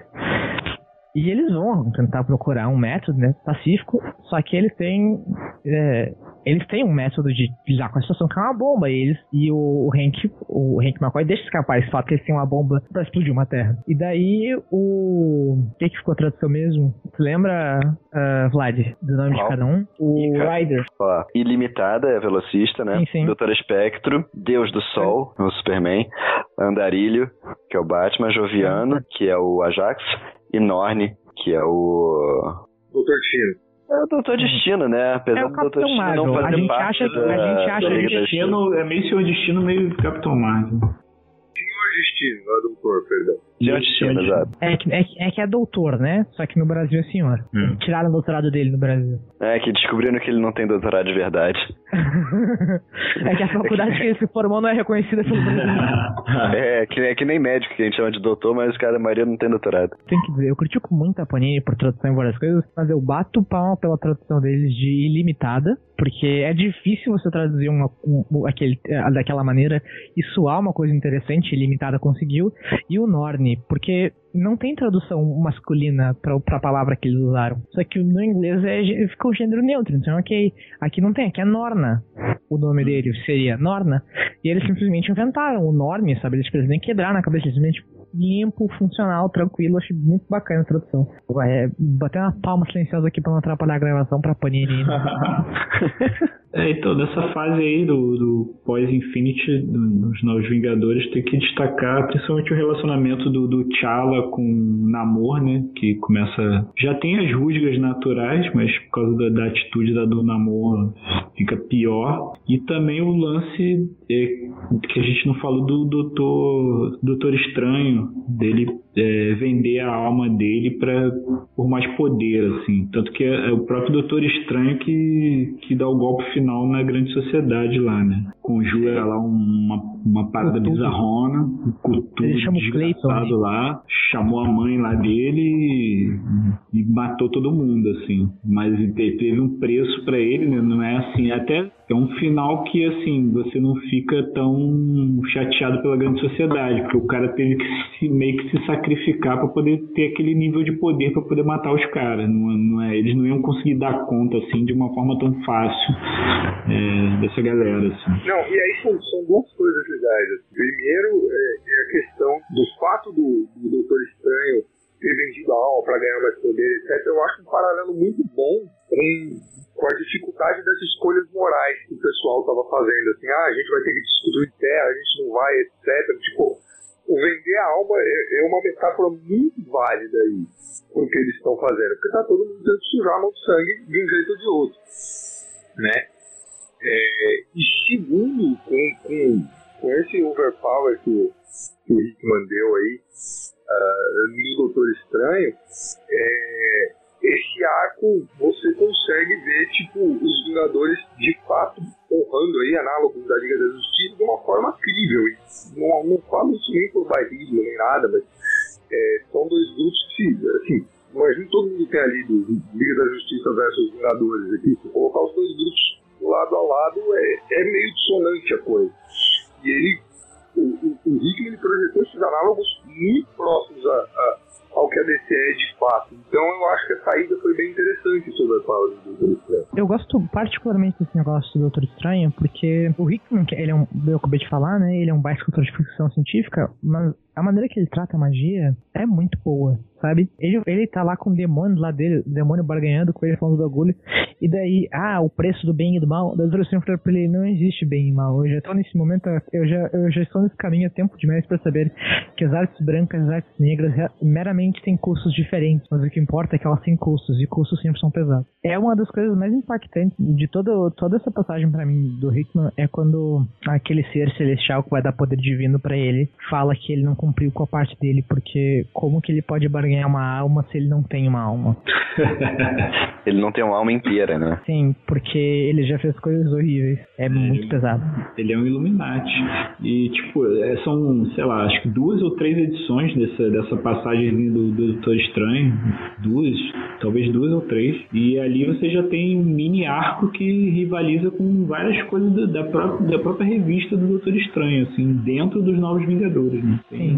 Uma passagem muito boa do personagem. Eu, eu adoro duas coisas, né, dentro desse arco que a gente tá falando, que é na edição que a gente introduziu da Grande Sociedade, o T'Challa tá ali observando essa Grande Sociedade e aparece o Namor e começa a beber, divide com ele, e daí o T'Challa vai falar pra ele, vai confessar assim, uma coisa, e daí fala, olha, eu vou lhe dizer a verdade, e daí o Namor fala, ah, quem liga pra verdade? É, uma, uma mentira maravilhosa é melhor do que 100 verdades frias. E daí o, o T'Challa para, olha pra ele e fala: Eu acho que nós vamos sobreviver na final. E os dois começam a gargalhar de rir, assim, se abraçam e seguem bebendo. Aquilo é fantástico, sabe? É, a que ponto que chegou de frustração e de angústia e de camaradagem que eles estão ali no fim do universo. E algumas edições depois a gente vê o que, que o namoro causa, né? E na edição seguinte a essa, porque todas as edições do Hickman, dos Vingadores Novos Vingadores, tem anteriormente em Vingadores, anteriormente Novos Vingadores, que é basicamente uma série de TV, esse quadrinho. E nesse específico, o anteriormente é do ponto de vista da grande sociedade, como se fosse um gibi antigo, daí termina com e quem são as figuras misteriosas observando a grande sociedade nas sombras.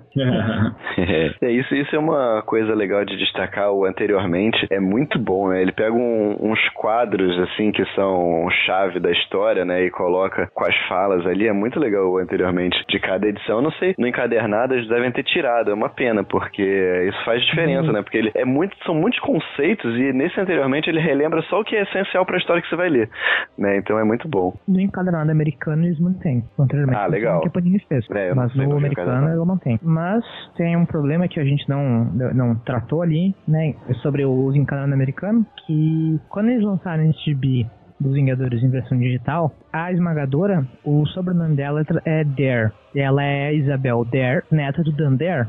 Só que quando o gibi foi publicado encadernado, no, no papel mesmo, uh, o nome foi trocado para Isabel Kane neta de Dan Kane, que seria o Capitão Terror. E no arco final do, do dos Vingadores do Hickman tem uma estátua do Capitão Terror e ela fala: Esse é o meu avô que faleceu, não sei o que. Então era para ser o Capitão Terror. É, só que no encanado da Panini ficou o, o, provavelmente porque eles receberam material digital, né? E a Marvel deve ter se confundido, não deve ter trocado o material digital pelo, pelo material editado, melhor, e mandou a versão errada pra Panini. O encanado da Panini tá ali com esse erro, tá com o nome do. Tá aí é, Isabel Dare, neta de Dan Dare. O Dundee é um personagem de quadrinhos britânico, assim, que não tem muita referência na cultura pop nossa genérica, assim, mas em Doctor Who, o Capitão Jack Harkness, quando ele é apresentado, assim, ele é, ele é uma versão copyrighted free do Dundee, assim, ele é igual ao Dundee dos quadrinhos, com o cap, militar e tudo. Só que eu não sei até que ponto ela não era para ser mesmo neta do Dundee e a Marvel não curtiu. É, eu acho bem, eu acho bem provável que, que seja esse o caso. Eu acho que a intenção original era, era ela ser neta do Dundee e mas isso não ser referenciado assim, ser só uma uma piscadinha na edição de origem dela. Mas a Marvel resolveu imagino deva ter resolvido se proteger de qualquer telinha legal que pode ter, ter rolado aí. Porque o Capitão Terror, ele não, ele não aparecia desde os anos 90, do, naquela fase maravilhosa do Capitão América de armadura. E assim, é, ele já tá velho morrendo nos anos 90. É, ele deve ter tipo uns 120 anos, assim, no, quando ele morreu no, nos Vingadores do Hitler. E, bom, acho que não tem um público cativo do Capitão Terror que tenha comemorado essa heroína de legado, neta do Capitão Terror. Mas eu acho legal ela ser. Eu acho mais legal ela ser neta do Capitão Terror do que ela ser neta do Dunder, assim sinceramente. Mas fica aí esse, esse, comentário esperando uma errata da Panini numa futura republicação, que tá errado, tá errado, palestrinho. pra mim não faz diferença que eu não conheço nenhum dos dois, então tá bom. É só destacar a edição que finalmente o Namor pega o, o gatilho lá e, e destrói a parada. Ela ela é focada bastante no, no T'Challa e tal, nos ancestrais dele, em toda uma, uma conversa espiritual que ele tem com os ancestrais sobre o dilema que eles estão vivendo de destruir destruir outro universo, outra terra, né? E no final parece mesmo o Rickman vai construindo a história de uma forma que você acredita que o T'Challa vai apertar o gatilho e no final ele não consegue larga o negócio lá no chão, tal. Depois o, o Namor pega.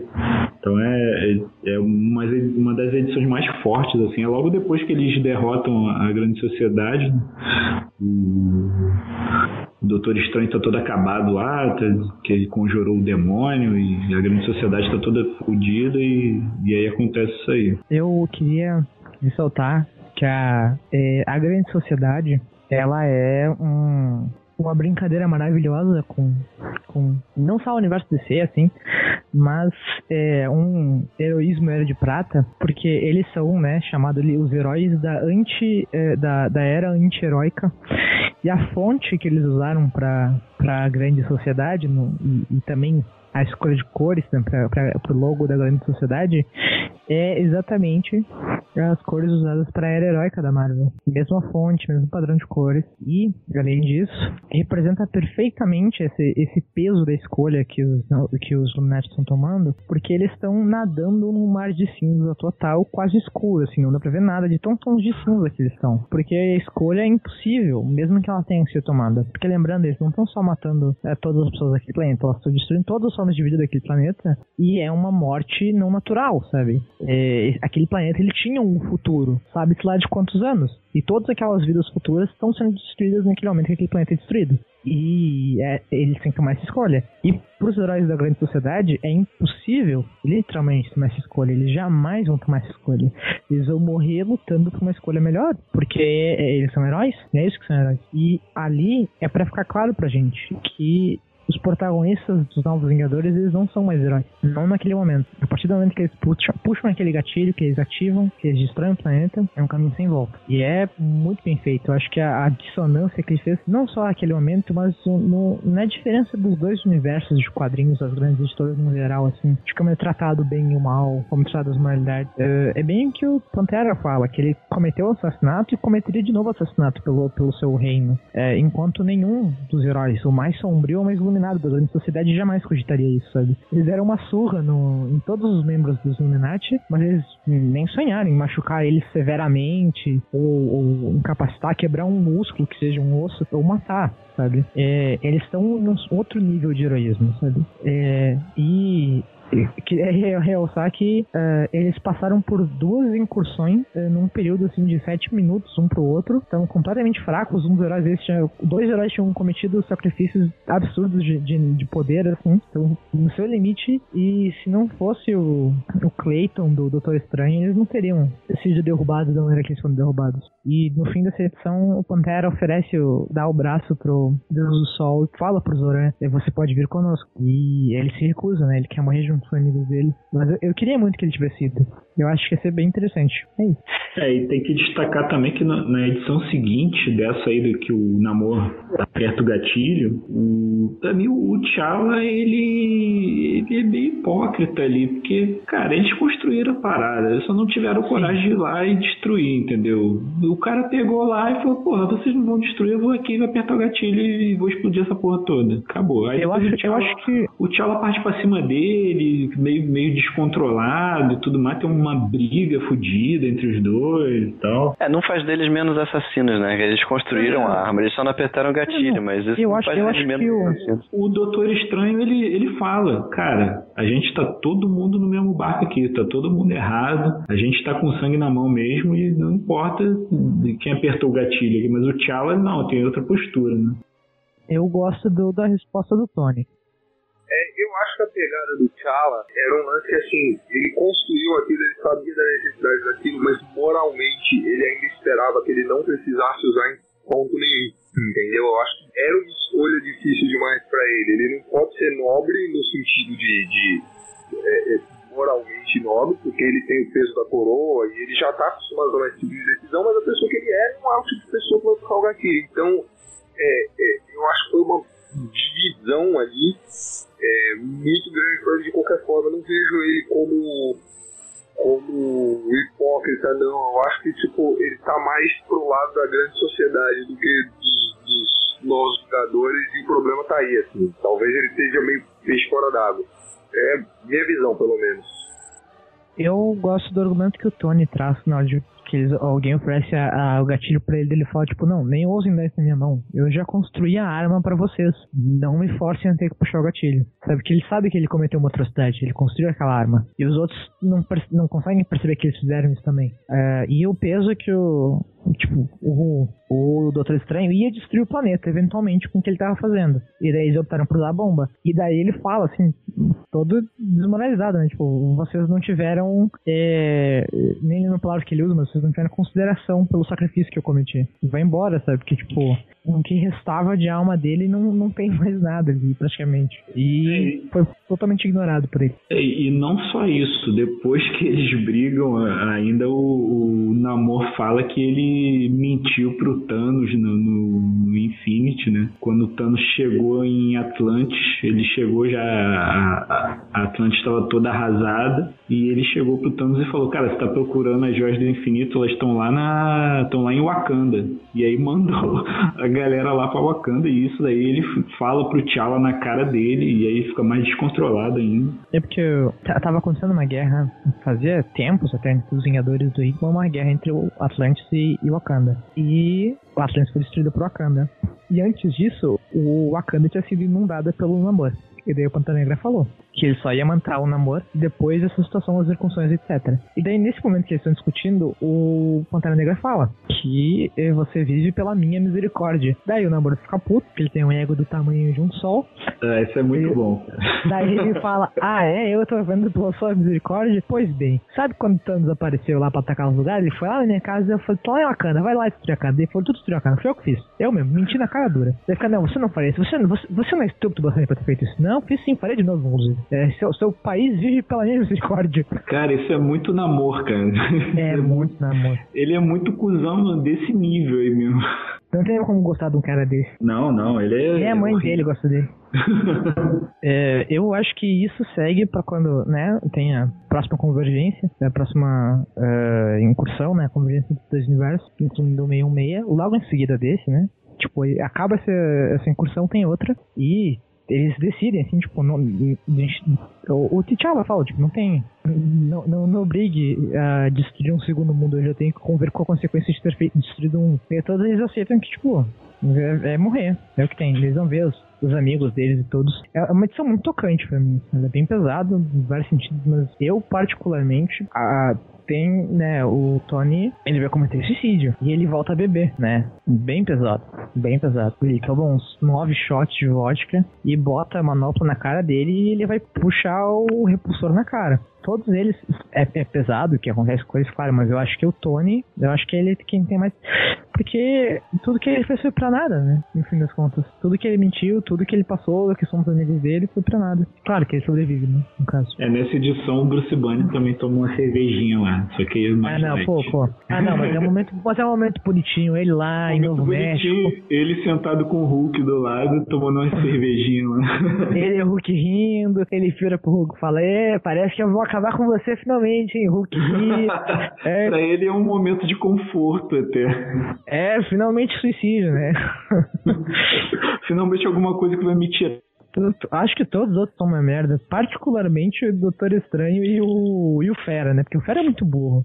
O, o, o Hickman faz uma limonada do, do, da água suja de barro, que era o que o Bendis fez com os X-Men voltarem no passado. Porque, tipo, o, o Fera trouxe eles no gibi do. E daí no gibi do ele vira pro, ele vira pro Fera adulto, depois que ele já ouviu tudo, o Fera, que o Fera vai falar, tá, então, se tu sabia disso, por que, que tu me tirou do passado? Porque tu destruiu meu futuro, minha vida.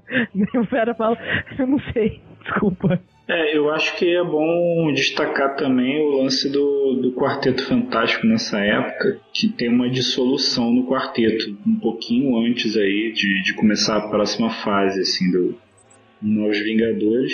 O quarteto estava naquela de do gibi ser descontinuado, né? No gibi do próprio quarteto que ele estava escrevendo era o James Robson e ele estava dando indícios para isso, apesar do quarteto não ter acabado no final do último arco do Robinson, mas ele vai acabar justamente na revista dos Novos Vingadores, que é onde o quarteto é dissolvido. Os Illuminati meio que viram os foragidos, né? Então eles não podem ficar juntos. Da, o, o Reed com o pessoal não pode ficar junto lá. Então é, marca meio que uma, uma separação entre a família, assim. Isso acontece um pouquinho antes de, de começar o, o Time Runs Out.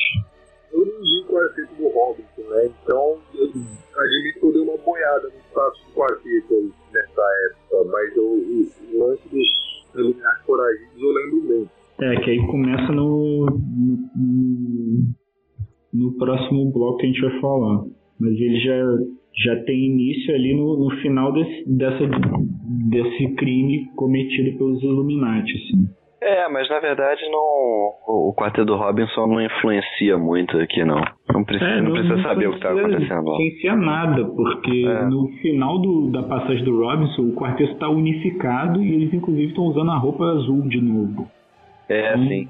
Então não tem nada que, que vai impactar a leitura aqui.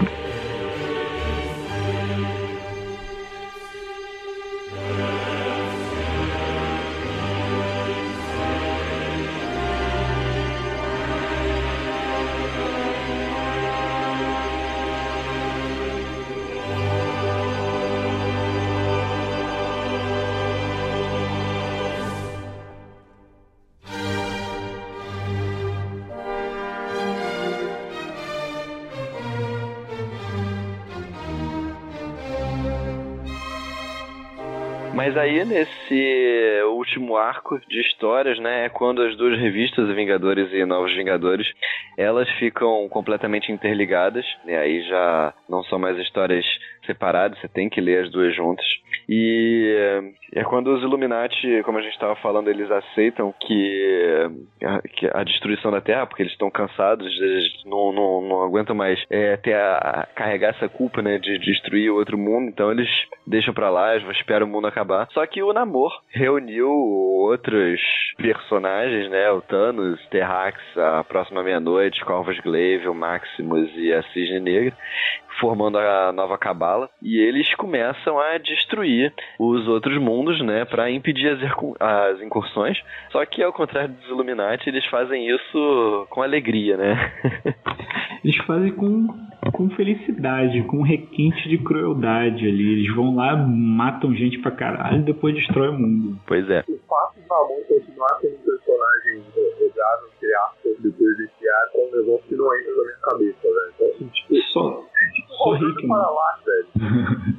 E o pior é que ele se torna uma figura cada vez mais importante aí desse lado por causa da cabala e por ele também depois servir como um agente duplo assim dentro da cabala. Então o Hickman conseguiu aproveitar bastante o namoro de, dessa metade para frente assim dos do Novos Vingadores. Primeiro por ele ser o cara que, que pega o gatilho e explode lá. Depois é o cara que vai meio que junta a cabala. Depois dentro da própria cabala ele é meio que esculachado lá dentro, porque ele é meio que um bostão lá dentro. E aí depois ele vira agente duplo do, dos Illuminati dentro da Cabala também. Até ele ser traído pelo Pantera pelo Negra. Pantera Negra. que, aí, que aí dá o troco nele. É. Não é não, velho. não, mas depois que o Namor reúne a Cabala é que tem um intervalo de oito meses, né? A história pula oito meses no tempo e aí nesse intervalo um, monte de coisa aconteceu. O Capitão América agora é diretor da Shield e passa a perseguir os Illuminati. O Doutor Estranho e o Raio Negro desapareceram, né? O Homem de Ferro foi capturado pela Cabala e o Amadeus Show e o Capitão Britânia entram nos Illuminati, né? Que continuam procurando outras alternativas de defender a Terra contra as incursões. É fora que a Sul também ela vira agente da Shield para poder ajudar a perseguir os Illuminati, caçando o próprio Reed, assim. É, só que ela era uma agente é, ela, né? Ela, na, na verdade, ela tá, ela tá atrasando a Shield para poder ganhar tempo pro, pro marido dela, né? Mas quando começa a história, você fica meio assim, caralho, a Sul tá caçando é, é. Mas é muito bem escrita, essa parte da Sul é muito bem escrita. É, isso, isso é muito legal mesmo. É, por outro lado, assim, teve vários Vingadores que não concordaram, né, com essa política do Capitão América de perseguir os Illuminati e saíram dos Vingadores, né, e nisso o Mancha Solar comprou a IMA e montou uma outra equipe de Vingadores, né, com, com esses renegados aí. E, e aí eles acabam mandando os mais poderosos, né, o Thor, Hyperion, Ex Nihilo, Abismo, Máscara Noturna e o Stigma, pro espaço para procurar os responsáveis lá pela destruição do, dos universos, né, quem é que estava por trás da, das incursões. Né? E aí nisso é que tem a porradaria entre todas as equipes de Vingadores, até que eles resolvem parar de se bater e conversar para tentar achar uma solução para acabá-la e para as incursões. E é nisso que o Namor se oferece para destruir a Cabala, né? Prendendo ele no próximo mundo que eles fossem destruir. Só que aí o Pantera Negra acaba jogando o Namor lá também. É, esse pós esse arco pré-Guerras Secretas e ele tem muita coisa de explicação assim do, do que está rolando no, no âmbito multiversal assim. A gente começa a entender o que que são os Beyonders o que que eles estão fazendo é, qual o plano deles e qual qual a repercussão das incursões para eles assim. Na verdade os Beyonders eles é, construíram o homem molecular para ele ser uma bomba multiversal. Então tem um homem molecular em cada um dos universos universos. E a ideia deles era, tipo, detonar todos simultaneamente e testemunhar o fim de todos os universos, porque eles vivem num outro universo que não vai ser afetado, assim. Só que por outro lado, a gente tinha o, Doutor Destino investigando esse lance das incursões e, e, a origem das incursões é um negócio que é meio, é meio contraditório, porque a origem da primeira incursão é quando o Doutor Destino e o próprio Homem Molecular do 616 eles assassinam um dos homens moleculares de outro universo. E isso causa uma disruptura naquele universo, uma contração, e aí começam as incursões a partir daí. Mas se eles não tivessem estivessem investigando as incursões, isso daí não teria acontecido. Então é um negócio esquisito, assim, de, de explicar. Não é bem um paradoxo, é mais um círculo de Ouroboros, porque, veja só, o destino e o Emil Claro fizeram essa investigação porque existem incursões quando eles descobriram que cada homem molecular é uma bomba criada pelos Beyonders, a questão é, os Beyonders criaram, fizeram com que todo o universo tivesse um homem molecular para que em determinado momento eles explodissem homens moleculares e destruíssem todos os universos ao mesmo tempo. O que o Destino e o homem molecular 616 fizeram foi matar um molecular de um universo específico e a energia da explosão dele ficasse com o homem molecular, assim, essa identidade. Ele ficasse duas vezes mais homem molecular. E aquele universo morreu. Só aquele universo, não o plano dos Beyonders original. Então houve aquela contração, ó onde havia aquele uh, universo, os dois universos próximos se colidiram e criaram a primeira incursão. É, só que isso não contradiz o processo deles pesquisarem e descobrirem isso, porque eles pesquisaram justamente porque isso existia. Eles pesquisaram então, uma coisa que eles causaram, né? Exato, só que eles do futuro, assim como na guerra lá entre o século 51 e o século 501, eles do futuro deixaram as provas, criaram a situação para que eles investigassem e passassem a existir. Então, faz mais sentido do que parece, não é um paradoxo, é bem um círculo de Ouroboros, sabe? É bem linear, na verdade. É, eu acho mais difícil de compreender como funciona uma pessoa ser uma bomba multiversal, mais do que o processo deles investigarem e se tornarem quem eles são. É, o processo de investigar é simples, é tipo assim, supõe que você tem duas coisas, tem uma máquina do tempo, e aí, belo dia, você acorda e você percebe que tem, tipo, uma marca de anel de futebol americano na sua cabeça. Aí você quer descobrir que essa marca apareceu, você não sabe, tipo, põe seu anel de americano, entra na máquina do tempo e volta pra ontem. Quando você chega pra ontem, você se vê um e passou na cabeça, é aí que a marca apareceu. Entendeu? É assim, assim. Essa analogia é muito boa para você ter pensado nela agora. Muito bom, é. Eu fiquei totalmente sem dúvida agora. É. Agora eu fiquei totalmente sem dúvida quanto a essa questão. E aí a gente pode passar pra parte do Rabon Alau, né? Que... Não, mas sabe o que eu não entendi? Louvado. Sabe o que, que eu não entendi né, nessa parte dos Beyonders? Porque eles falam, não, beleza, os homens moleculares são as bombas que eles vão detonar e explodir tudo. Mas por que, que antes de detonar as bombas eles precisavam matar todos os celestiais? Eles, ah, eles estavam ocupados matando os celestiais celestiais, mas por que a gente precisava matar os celestiais antes de detonar as bombas? Ora, Robin, que pergunta mais idiota? É. Lógico que foi do cu. É. Porque nunca que os celestiais vão deixar eles destruir o universo em que esses celestiais, por definição, habitavam, e nunca que o Tribunal Vivo ia deixar os Beyonders meramente destruírem tudo. Porque o mendigo que mora no, no beco do lado do hospital em que a, a Tia May tá hospitalizada, ou mais precisamente o aquele acima de todos, é, criou o Tribunal Vivo para proteger o multiverso. Destruir o multiverso não faz parte do plano de proteger o multiverso. Então ele vai impedir os Beyonders, então ele tem que matar ele. E cada universo tem seus seres cósmicos incompreensíveis, que são os celestiais, e eles não querem que aquele universo seja destruído porque eles são incompreensíveis, mas é dentro da incompreensão deles para não ser destruído. Tem isso e também tem o fato que os celestiais podem potencialmente sobreviver Com toda certeza, né? O É, foi anterior, não é? a Fênix e o Galactus. Sim, é, é. Então, A Fênix também? Uhum. Isso eu não sabia. É a Força Fênix é pré-Big Bang é, específico de cada universo. O Tribunal Vivo é um policial que eles têm que impedir. Os Celestiais é um objetivo simultâneo. Eles querem destruir tudo isso, os Celestiais, e a bomba não é bem algo que destruir eles. É tipo, imagina que os Celestiais, tu quer destruir a Casa Branca e matar o presidente. E tu põe uma bomba na Casa Branca embaixo do, do, do, do escritório circular lá que fica presidente. Daí você vai detonar a bomba e daí você percebe que, tipo, porra, botei esse 4 pra matar a pessoa, beleza, mas você não vai destruir o, o lugar, eu vou ter que destruir o lugar também. É tipo isso, tipo, a bomba vai destruir o universo, mas não todos os habitantes do universo. Ainda tem os celestiais. Até porque os celestiais eles são além coisas tipo morte, etc. Eles são além deuses que no- na mitologia kirbiana. né? Eles estão mais pra fonte do que pra matéria. Eles são mais pra ideia dentro de uma armadura para interagir com o mundo tridimensional do que uma coisa física que interage. Mas aí a gente tá entrando em especificações. Assim, você pode também justificar que essa batalha é uma cena de batalha muito maneira, velho. é justo. Aí a gente tem que falar do, do que acontece com o destino depois que eles que ele começa a assassinar os, os homens moleculares. né? Não, acho que primeiro a gente tem que falar do Doutor Estranho, né? Ah, sim, sim, sim, sim, sim. Porque o Doutor Estranho, depois que ele vende a alma dele e mata a grande sociedade e tal, ele vira o líder dos sacerdotes negros, né? Isso. que é muito macabro de passar. O processo todo, as cis negras, é, as cis ne- negros, no caso. É, artigo é complicado. Ah, eu não sei por onde começar. Não lembro por onde começa, no caso. Só dos eventos.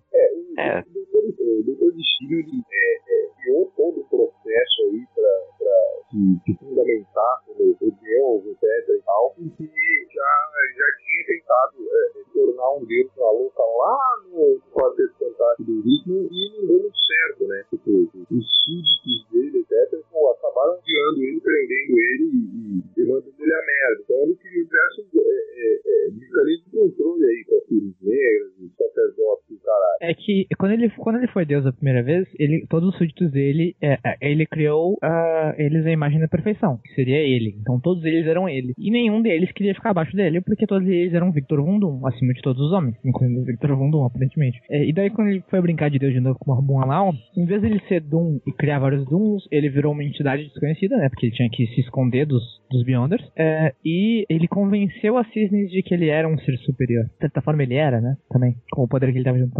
Ah, então ele tava menos brincando de Deus, e mas fazendo o- o- um, um jogo de estratégia de Deus. mas o objetivo dele era destruir os Beyonders para que eles não destruíssem os, os universos, né? Sim, ele queria ter mais poder pra, porque ele já sabia a origem, então ele queria destruir os Beyonders. Tem uma parte que eu acho muito legal também, que é quando a equipe do Thor luta contra os Beyonders. Eu também gosto muito dessa, dessa parte que os agentes, os Vingadores, por assim dizer, vão atrás dos Beyonders. Assim. Eu acho que das vezes que aparecem Beyonders na Marvel, sem dúvida, essa foi a mais elegante, por assim dizer. Mais cosmicamente acurada. Assim. Parece que é uma coisa além multiversal está ali, sabe? Porque antes era tipo é, o equivalente do Playboy de posto, só que dos anos 80. E a batalha é muito bem feita do, do uh, Ex Nihil e, e eu, eu não gosto muito do Hyperion da maneira que ele tá nesse momento, assim, até então eu gosto muito dele, de como ele trata Paul Hickman, uh, mas aí é, essa versão pseudo-nihilista barbuda do, do, do Hyperion dele é meio bizarra. Mas uh, as lutas são muito boas, o estigma também. E, assim, eu, eu, não sou uma pessoa que gosta muito de lutas em, em quadrinhos, assim. Eu não vou, tipo, nossa, essa luta foi muito boa, ou coisa assim. É, mas essa luta foi muito, muito, muito boa, muito bem escrita, muito. Apesar de ela ser desprendida de regras, ela é muito legal. E dá pra sentir o sacrifício na batalha. E tem um momento fantástico em que o Thor pega o, o martelo do Thor com dois R, é o Thor uhum. e o do. É o Thor de Campinas. É o Thor des... desmerecedor. o Thor lá de Buritizal, lá do interior de São Paulo. e ganha o poder de Thor e sai na porrada com o Beyond. É muito bom, assim. E eu, particularmente, acho fantástico o, o, sacrifício que eles têm pra levar dois deles. Com, levamos, caralho, é nóis. Daí os outros vendo ficou tipo, porra, você levou, você levou, o cara morreu, ô louco, eles vão todos. É. é. É, Agora, é muito desnivelada essa batalha. Tipo assim, não tem a menor chance ali, né?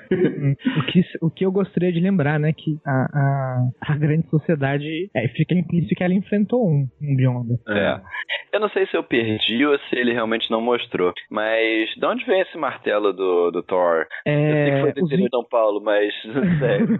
é, quando os Vingadores Malévolos uh, invadem a Terra 1006 através da, da Ilha da Ima, quando eles estão nas batalhas, o Thor derrota ele junto com o Hyperion e cai o martelo dele. E daí, quando a, a Ima prende eles num espaço de tão tempo, tira quem os Vingadores do Mal dali, junto com o Hulk, né? E daí leva pra Ilha da Ima e manda eles embora, etc e tal. Só que o martelo do Thor não estava junto com ele. Os os agentes da Ima não percebem e não levam. Então o martelo do Thor fica lá. E o Thor ah, pega. Tá. É do, da, daquela outra equipe de Vingadores, eu não tinha me ligado. Sim. E é uma, como o Igor falou, luta totalmente desnivelada, assim. Precisou de um deus, de um super-homem, de um estigma, de sei lá quantos ex nihil e levaram dois. E bastante gente perdeu o braço. Eu gosto muito de como o Hickman trata o Thor. Até fiquei surpresa quando, quando os turistas disseram que Hickman não gosta de escrever o Thor. Que eu acho que ele escreve muito bem.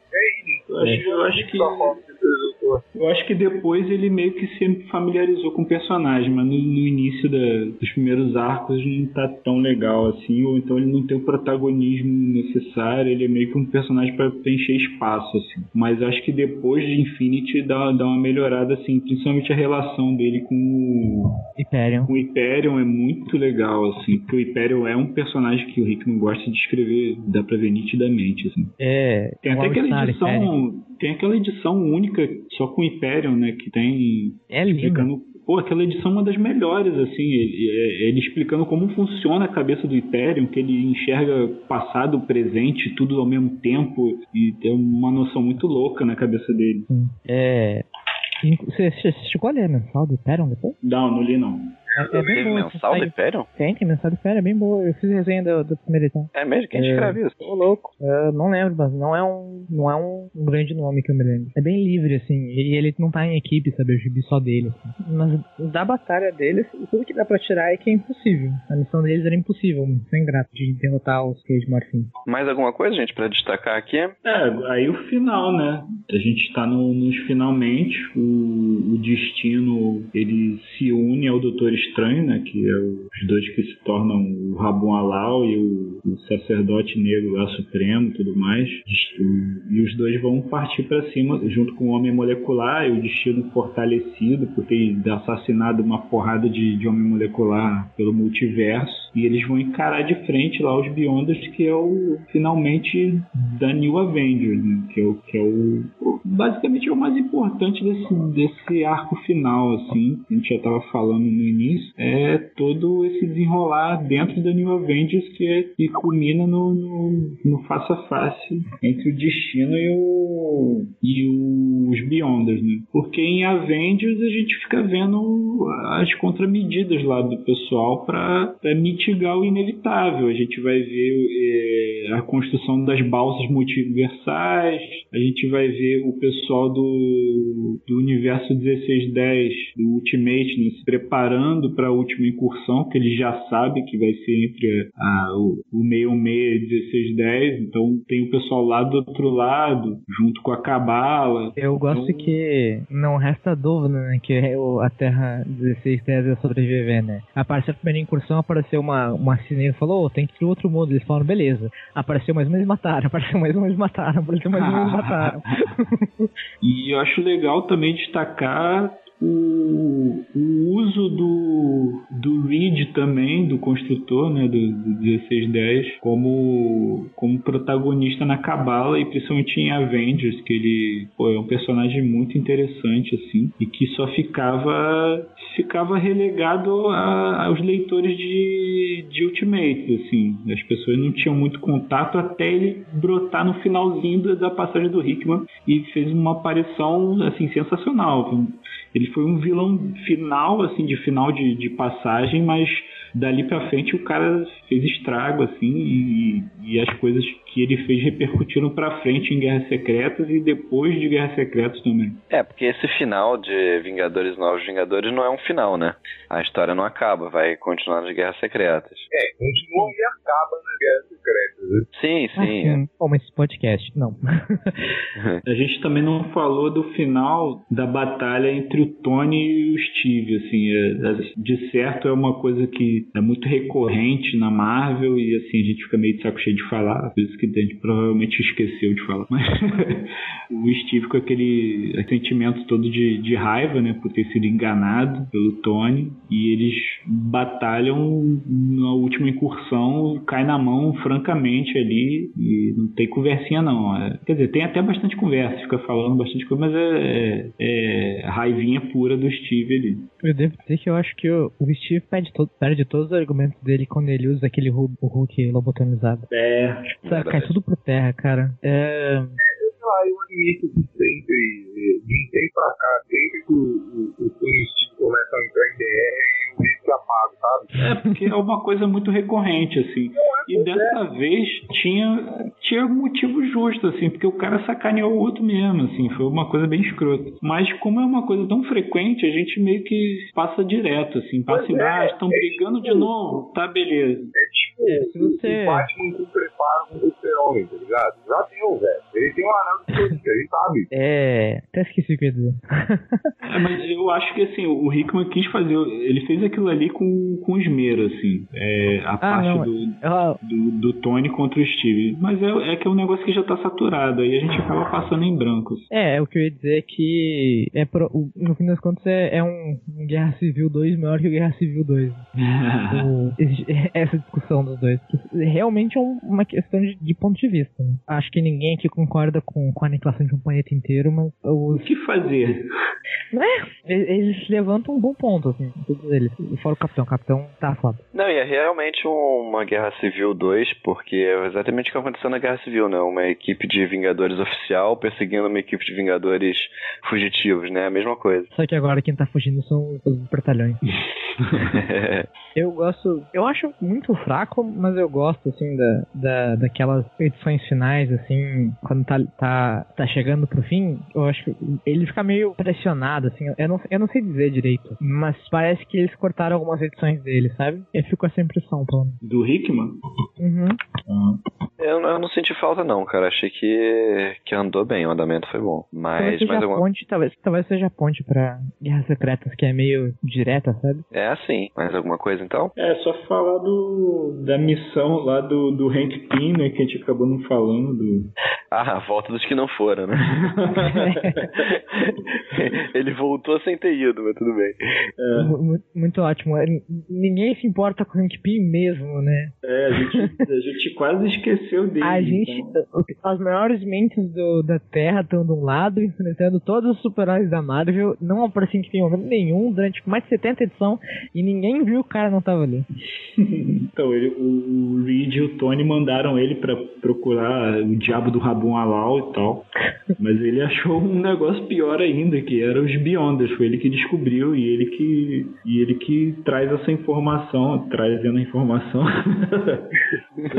dos Vingadores sobre os Beyonders. Tem uma edição dedicada só a ele e tal, ele viajando pelo tempo e, e descobrindo a função e o escopo do, dos Beyonders. É uma edição mais explicativa, assim, que é da onde a gente tira todas as informações dos construtores, do, do Ex Nihil, todas as classes de construtores mas é, mas é um papel assim importante pro personagem. E uh, a gente vê a batalha, né, dos Beyonders contra os Celestiais, dos Beyonders contra o Tribunal Vivo ali nesse gibi, né, testemunha do testemunho de Rinkin. É, eu particularmente eu gosto desse tipo de edição, assim, que é, ela é bem épica zona, assim, parece aqueles flashbacks que a gente vê em filme, tipo, é, tipo do, do, do, da Liga da Justiça, o, o, filme que saiu recentemente, a gente vê aqueles flashbacks, aquelas batalhas, é mais ou menos isso que o Rickman fez nessa edição, assim. Ele Sim. contando, ah, num lugar muito distante, num, muito além daqui, do tempo e do espaço, aconteceu essa porra gigantesca aí, e por isso que tá acontecendo isso aqui.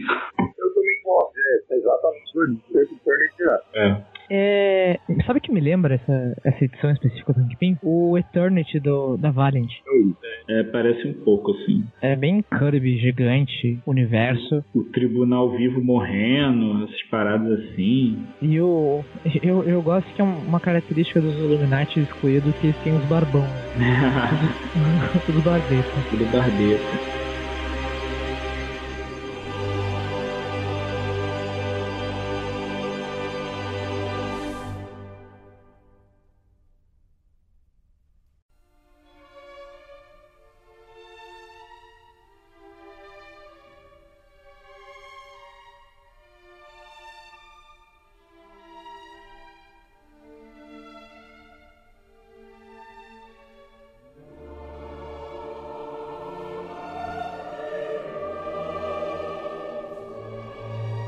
Considerações gerais aqui sobre essa fase do Hickman nos Vingadores. A primeira é que tem muita referência a conceitos da DC nesse arco, né? Vocês acharam realmente que o Hickman estava querendo referenciar a DC? Eu acho, eu acho. Muita gente também acha que o Morto e o Hickman fizeram um grande crossover às escondidas aí. Tem.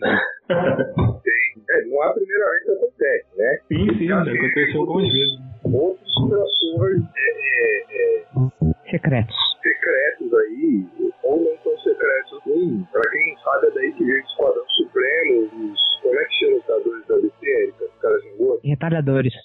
Ah, não, os Django? Os, os, os campeões Django. Não, mas é,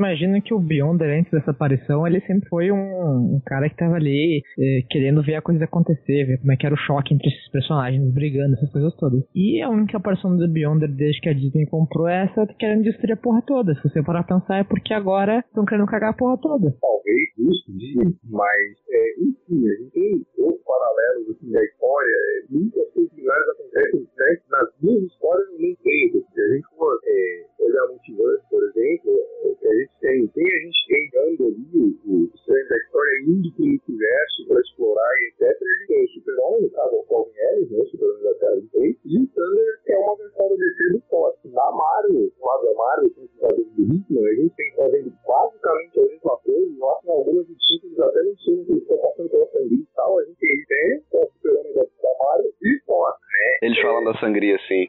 Isso acontece muito mesmo tempo, sabe? A gente tem o Super-Homem do, do Universo lá e tal, que é muito parecido com a sangria própria, e, e é, a coisa toda do Super-Homem é uma criação do Eris da sangria também, então, beberam na mesma fonte, né? Não dá nem pra gente, pra gente como é que chama? É, Dizer que é baseado num. É, é, é literalmente a mesma coisa. É, literalmente, tipo, duas ideias similares do mesmo cara que o pessoal usou.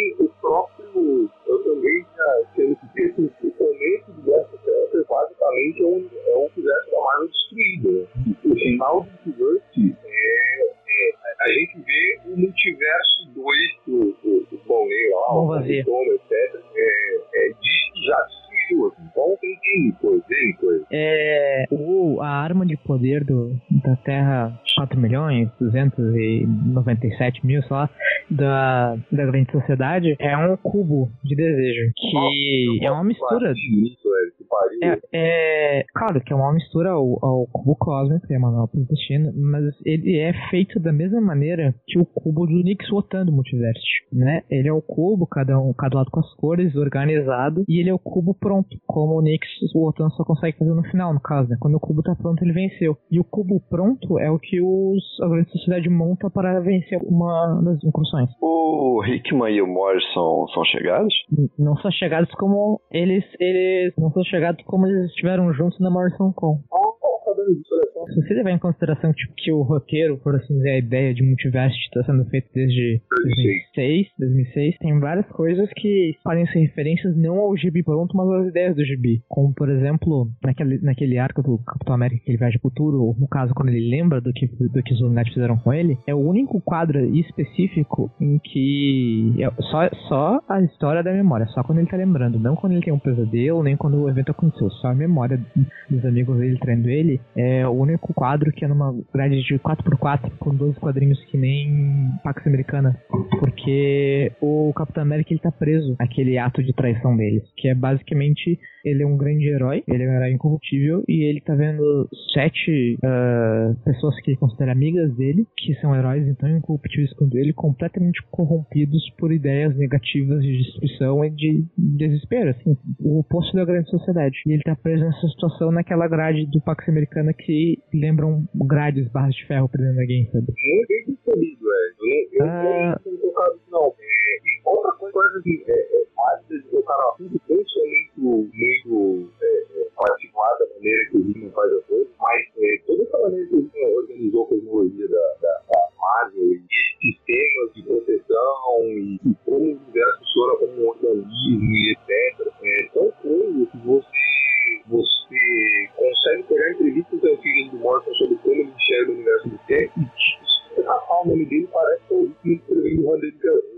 Randall Curiosamente, mas não necessariamente algo que tenha relação, o Enéas deu uma entrevista nos anos 90 e que ele fala mais ou menos a mesma coisa. é, eu achei os construtores muito parecidos com os Guardiões do Universo. Só que particularmente homicidas, né? Mas no final de Infinito ele comenta que é aquele grupo de, de Guardiões que era absurdo. Então dá pra dizer que aquele grupo de, de construtores é como se fossem os controladores? Controladores. É, mas é, sabe, estava acontecendo mais ao longo do período também, tipo, os, os guardiões do universo ficaram completamente loucos, entraram sua tropa e foram mortos pelo Al Jordan. Uhum. Substituídos por outros guardiões que estavam ficando uma sala do pânico. Né? É, foi quando só... o Venditti estava escrevendo, né? Que ele. Foi, Foi o fim do John? O fim do John. É, eu, eu, eu lembro do, da pedra. É, o Vendit Foi pega John. depois que ele vira o renegado, né? Depois que ele vira um lan- lanterna cabeluda, Ah, gente, é, é, vamos, vamos falar de coisa boa, vamos falar de coisa boa. É, não, não, não tava sabendo. Eu acho que na época eu estava ciente, porque eu meio que estou ciente do presente da DC, mas eu parei de ler Lanterna quando o Sinestro virou Lanterna Verde de novo, nos anos 52. Então, mas é exatamente o que aconteceu na época. Embora eu acho os, os construtores é, é, com os Guardiões também, é, eles são uma versão bem potencializada, né? Mas é, eu acho interessante porque assim, a gente tem as mesmas situações acontecendo ao mesmo tempo, mas é, por outro lado a gente tem um comentário muito claro assim, o, o que funciona no universo não necessariamente funciona no outro, entendeu? Eu acho que essa, essa comparação que vocês com, com os Guardiões ilustra muito bem isso, além da, da, da da grande sociedade lá. E é, os, os Aleph, né? Que é. Eu gostei que ele saiu, apesar do Ex Nihil, os Ex Nihil sem um, um termo em latim, que referência àquela frase, e esse basicamente seria um homem no peito. Eu gostei que ele saiu um pouco de, de do clássico, né? Do, do genérico. E os robôs do início de tudo não são os alfas, são os Aleph, né? Do hebraico, é, letrado hebraico, ou equivalente, né? Letra Aleph. E eles meio que são os caçadores cósmicos, para pensar, dos guardiões. Sim, Porque eles. os Alephs, acho que eles já existiam. Eu, eu não sei se eles já existiam, mas eh, pra mim eles referenciam esse papel dos caçadores cósmicos pros construtores, não necessariamente sendo criados pra serem os caçadores cósmicos. E mais que tudo, falou que eles estavam juntos na, na Morrison Con, é, é, tanto o Morrison quanto o Higgins são pessoas que eu consigo ver, tipo, saindo pra tomar uma break falando, vamos fazer isso. Ninguém vai perceber que ninguém vai entender nenhuma das duas histórias, vamos. Na lata. Mas eu acho que, tipo, tem- eu tenho certeza que dá pra encontrar outros paralelos que não necessariamente estão ali. Mas é, é, eu tinha muito isso na cabeça também, se eu não tivesse com tanto sono, eu conseguia lembrar ele mais fácil agora. Eu tenho certeza que quando eu vou reler isso, mais uma vez eu vou olhar assim, nossa, eh, sei lá, esse Homem de Ferro desse gibi é claramente uma referência a X, sabe? Vai acontecer. Vai É, só acontecer. aconteceu quando estava saindo, histórias estavam saindo ao mesmo tempo, né? É, eu queria é, reler no Twitter também pra gravar aquele cast, mas é, não rolou. Eu queria até tratar, é, eu não consegui nem terminar de ler o o ritmo inteiro. Mas tem, é acompanhado. Tem muitos momentos os do ritmo parecem, parecem, é, é, existem vestas de multiverso, assim. É, é porque se você parar pra pensar, Multiverse é uma. É, é, o, é um tie-in do, do da grande obra do, do Hickman. Que ele fecha perfeitamente com a narrativa, da- tanto do início da Shield até o, a Guerra Secreta. Porque Guerra Secreta, obviamente, é crise nas infinitas terras. Não digo isso nem como é a mesma história, digo como, tipo, é a crise, sabe? Ah, bom, é, essa questão toda de terra se destruindo e tal, etc. também, favor? Tipo, a ideia base do, do arco é como o universo Marvel reagiria a uma crise, sabe? Tipo, crise com C maiúsculo referenciando o evento. E as capas do, do- da Guerra Secreta são as capas da, da crise original, só que feitas pelo Alex Ross com personagens Marvel. Todo mundo no espaço gritando e voando? É, tem até uma que é um monte de cabeças de personagens da Marvel, só cabeças, que nem uma que o, o Pérez fez. E era tipo, ela, esse evento de destruição cósmica, fim do universo e tudo, resultado de uma grande catástrofe de coisas que a gente falou durante esse podcast inteiro, saiu 30 anos depois da primeira crise, sabe? Eu acho que é uma bela homenagem, mais do que outra coisa que, o, que, que eles fizeram, assim, quanto às capas da mentira. Assim. Esse tipo de coisa eu vou falar mais no podcast sobre Guerra Secreta, claro, mas só pra dar ênfase que eh, essa é uma obra da Marvel, ela é uma, é, um, sem dúvida, uma das melhores personagens dos Vingadores de todos os tempos, fantástica, uma, e uma das melhores coisas que o Hickman fez. Certamente vale a pena você comprar é, ler, é, é muito bom, e reler é delicioso, mas tem zero obrigação de fazer essa comparação, mas vale muito a pena fazer essa comparação de ver o universo Marvel reconstruído agora com as edições do Hickman e ver como é que tá o universo DC e ver os dois, sabe? Porque houve, parafraseando o, o Grisa em uma péssima escolha de palavras, mas muito adequada em outro sentido, é, houve uma inversão de valores entre a DC e a Marvel no- nessa época. E nada fica mais nítido do que você ver os Vingadores do Hickman e você vê o, o a Liga da Justiça do Jeff Jones. É os Vingadores do Jones, só que com a Liga da Justiça e ah, os, ah, os Vingadores do Hickman são uh, legitimamente os maiores heróis daquele universo lutando contra coisas que nenhum outro herói conseguiria fazer. E além de ser uma obra de ficção fantástica, que eu espero que um dia saia o livro pra sair o audiodrama, porque eu quero muito ver esse audiodrama. Te faz pensar no peso das consequências dessas transformações, não? Eu pelo menos penso. Eu acho que o final da história é se você é Azek, leia, que é muito pobre, se você é Bicenec, leia, que é muito pobre, que é vontade também. É, pra fechar aqui, a gente tem duas perguntas dos padrinhos. A primeira é do Luiz Fernando, que ele, ele fala o seguinte: vocês acham que o Hickman conseguiu contar toda a história que ele queria? Acham que ocorreu alguma intervenção editorial? Vocês acham que o editorial é, cortou alguma coisa que ele queria contar? E, e, ele pergunta quais as chances de vermos ele escrevendo X-Men Zero, né? é, eu acho que a gente já, já meio que respondeu as. Eu não sei se o senhor editorial chegou a cortar algo que ele queria fazer, o editorial com certeza impôs é, é, certa coisa é, para ele encaixar no usuário comum. E tá, é normal trabalhar nas duas grandes séries, ainda mais quando você tem a, a, a equipe principal do todo, você vai ter é, interferência editorial. Acho que muito provavelmente teve uma liberdade até maior que outras pessoas que escreveram a equipe antes, porque assim, ele taca muita coisa na parede, não dá ansiedade, apesar que a Marvel estava no período de pesquisa também, então a gente não tem como saber. Mas, é, e quanto a, a X-Men Zero, não. Pode esquecer isso. É, os mandates mais claros ali é infinito, né? Por causa da, das névoas e da bomba terrigênica lá. E o mandate claro também daquelas aquela porção de edição de, de pecado original de Taim ali que eu continuo reforçando, assim, mesmo, mesmo a gente tendo o recurso da joia do tempo, é, ele acabou aproveitando bem ali o, o, o Tain que botaram na mão dele e criou todo o arco dentro do. baseado naquela revelação ali que foi ocasionada pela saga que estava rolando na época, assim, que nem era dele, é do Jason Aaron. É, eu acho muito provável que ele vai escrever X-Men. Uh, e eu acho que teve mais aquele negócio do, do da, da esmagadora, né? E acho que não teve mandate muito absurdos, assim. Ele ia ter tido uma coisa ou outra como sempre tem, sabe? Tipo, ah, essa cena aqui não pode, ah, não sei o que.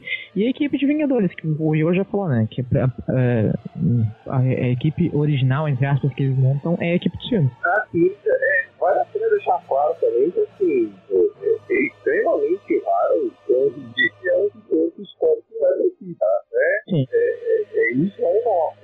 Isso vem do editorial sempre. No máximo, assim, encomendam vítimas. Não rola. O Wade já reclamava de Legião lá no começo do rolê também. É, mas o, o Hickman deu, uma, deu um Ronaldinho nessa escalação aí, porque ele só usa ele só usa essa equipe de fato no, no primeiro arco lá. Depois os personagens ficam tudo espalhado, muda e ele começa, principalmente em Avengers, ele começa a usar quem ele quer, assim. Eu acho que ele deu uma enganada, enganada boa no, no editorial. Primeiro, primeiro arco, o, do Ex Nihilo e tal, você vê, beleza, tem uma equipe aqui que é bem parecida com o do filme, mas depois você vê que fica tudo fragmentado, ele começa a usar muito mais os personagens que ele quer usar do que o que, que tá imposto ali. É, eu acho que ele, chegou pra Marvel e falou, ó, vou usar todo mundo, tá bom? E Marvel falou, tá bom, ótimo. E aí ele passou, porque Ele uma... É, é, ele falou assim, ó, oh, vou fazer uma equipe com 30 pessoas. A Marvel falou, beleza, o que a Marvel pensou? É, Jorge Pérez ganhando uma página dupla com 50 pessoas no mesmo lugar. O que, que não fez? O Gibi com 7 pessoas falando e duas pessoas no fundo. Uma edição do Ethereum, sozinho. é, algumas coisas foi inevitável, né? Por exemplo, ele tinha botado o Wolverine na equipe dele, só que o Wolverine morreu logo no início, e aí ele teve que tirar. O Hickman fala que porque o filme dos Vingadores ele saiu um pouco depois, né? Do início do, da passagem dele, foi no meio mais ou menos. E aí a equipe já estava toda diferente tudo mais. E aí eles, ele fala que, que questionavam ele por que, que no, no quadrinho dele estava tudo tão diferente dos filmes, assim. Então realmente ele só deu uma enganada inicial e depois ele tocou pra frente do jeito que ele queria. Eu gosto, uma coisa que eu acho muito interessante do que tem a ver com, com, com esse negócio aí dos personagens é o design das roupas dos personagens que vai mudando conforme o status quo, sabe? sobre esse negócio de Mandate, eu acho que ele deu aquele pulo de oito meses justamente pra fugir um pouquinho do status quo. Não, esse, esse negócio de do, design da dos personagens, inclusive, é algo que é, há muito tempo eu acho que a Marvel faz muito melhor que oferecer, sabe? Eu acho que eles conseguem, é, com o tempo, fazendo mudanças nos, nos etc., de uma maneira que, assim, é, tanto os personagens sempre parecem estar atuais, quanto quando precisa mudar um código, etc., não há um negócio que, tipo, sabe? gente acaba não acontecendo de merda que acontece no DC, tipo, oito anos de quatro sobre a cueca do Superman, entendeu? E eu acho que, que essa é uma liberdade interessante, que quando não são meio igual, voltas amarelas foram um, e os vídeos são lugares que é o cara volta ali, naturalmente. É, uh, eu acho que a Marvel sempre teve esse negócio visual mais bem resolvido, né? O próprio, próprio noturno foi agitado pela DC porque era estranho. Eu acho que não é nem mais bem resolvido. Eu acho que as mudanças acabam sendo mais naturais na Marvel e, do que na DC, assim, nesse caso. É, talvez tenha a ver um pouco com a própria natureza de como é interpretado os heróis da casa, é, né? A pessoa implica menos, eu acho, com, com visual. Ah, mudou uma coisinha aqui no uniforme, na armadura do Homem de Ferro. Ah, beleza. O Homem-Aranha Também... tá com um brilhozinho no olho agora. Ah, tá tranquilo. Também tem a ver com, com, o trauma das pessoas, né? Depois dos anos 90 na Marvel, o que, é que eles estão preocupados com? Ah, agora o Homem-Aranha o, vai usar uma roupa preta e vermelho? Ah. Nos anos 90, a DC fez merda tão grande quanto. Não é desculpa, não. Mas ninguém mais lia gibi no novela da DC. Todo mundo tava parado lendo o, o Homem de Aço do, do Bernie. Melhor obra já escrita do, no, na história desses quadrinhos. Lembrar do hoje? Sério, porque você quis. É, pois então. É, vamos ah, lá. O, a última pergunta aqui pra gente fechar é do Thiago de Almeida Silva, que ele diz o seguinte, que o Hickman expandiu muito bem novas ideias, tanto em Quarteto Fantástico como nos Vingadores. Mas ele acha que, às vezes, parece que ele viaja muito. Tudo é grandioso demais, cósmico demais. De repente, uma boa história com um roteiro mais simples vale mais do que qualquer mega saga tão louca que você se perde no meio. O que, que vocês acham? Bom, é, tem alguns porém né? É, é, eu concordo em parte, as histórias do Hitler são todas grandiosas, épicas, focas e etc. Mas é, é um perfil do cara. É, eu sei pra meio de ignorar, tipo, você acompanha Vingadores, o cara vai escrever Vingadores e dá. Então, é um tweet político, tá?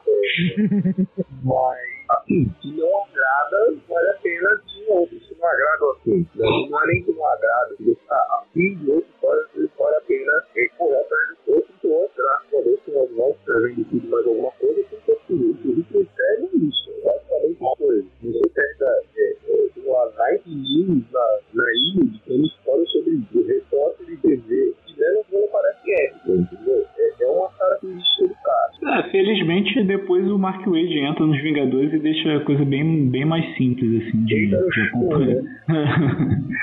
Eu não sei o que dizer, porque eu, gosto de história assim, eu prefiro história assim, é, história sobre pagar imposto. É, mas... eu acho que assim, uma releitura, é, você acaba observando vários pontos assim que você não viu. É sempre bom reler o Hickman. É até melhor reler do que ler. Enfim. Não, você eu acho... é, é o tipo de história que você não pode ler uma vez só. Você tem que ler, depois você lê de novo, que na segunda leitura que você vai entender, vai pegar todas as referências e tal. Né? Eu gosto desse tipo de história. É. E uns negócios que, tipo, é, algumas pessoas podem ver como falha, eu vejo, vezes, qualidade, ninguém entende quem reclama, que, tipo, ele é acelerado, né? Sai tacando coisas no sua cara diante dessas páginas e tudo. Então, é, é, sei lá, de repente, falando 3 vídeos aí, é, 3 vídeos aqui, 1 bi, do Michael aí, que vai pegar o jogador do ritmo, realmente é um choque de narrativa, de, de, de ritmo, de tudo. Normal.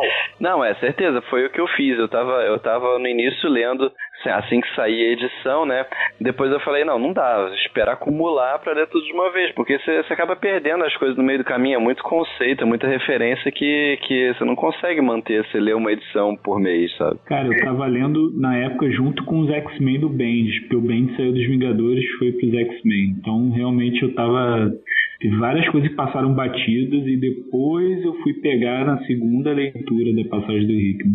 Eu não sei, eu, peguei na primeira vez que eu li, eu só senti falta das coisas que estavam no gibi que eu tô lendo. Mas, basicamente, é, talvez seja porque eu prefiro esse estilo de, de escrita, mas eu não, não perdi nenhum momento, eu achei bem, bem direto falar de algo da vida do Rick Morty, né? é, a gente que é velho que pega no tranco. Às vezes a gente precisa de um tempinho pra poder assimilar as coisas. É, vai acontecer a singularidade tecnológica, eu vou virar pro evento de Horizonte Tecnite e falar, finalmente, né, filha? E me juntar assim com ela. é, eu vou, vou me retirar aqui, a minha, meu cantinho cósmico e ficar esperando o próximo evento, então. Agora, deixa eu perguntar uma coisa. Eu, eu gosto mais do. Eu gosto muito desse run do, dos Vingadores do Hickman, mas eu gosto mais dele no, no Quarteto Fantástico. O que, que vocês acham? Eu prefiro aqui. Caralho, agora você pode voz. que perguntinha escrota, hein? Cara, eu não sei, eu vou falar assim, ó. Na primeira leitura, eu gostei muito mais é, do que o, o, o Rickman estava fazendo nos Vingadores do o quarteto, tá? Ambas as vezes que eu reli, eu reli pelo podcast. Ambas as vezes que eu li a primeira vez, eu estava lendo conforme saiu. Pode ser é, é, que eu tenha gostado tão mais uh, dos Vingadores do do quarteto do Rickman na época, porque, tipo, os Vingadores estavam dando algo, tipo, é, eu queria estar lendo da Liga da Justiça e não tinha naquela época, entendeu? Por outro lado, é, a história do quarteto, ela, de fato, ela é mais redondinha, os personagens são mais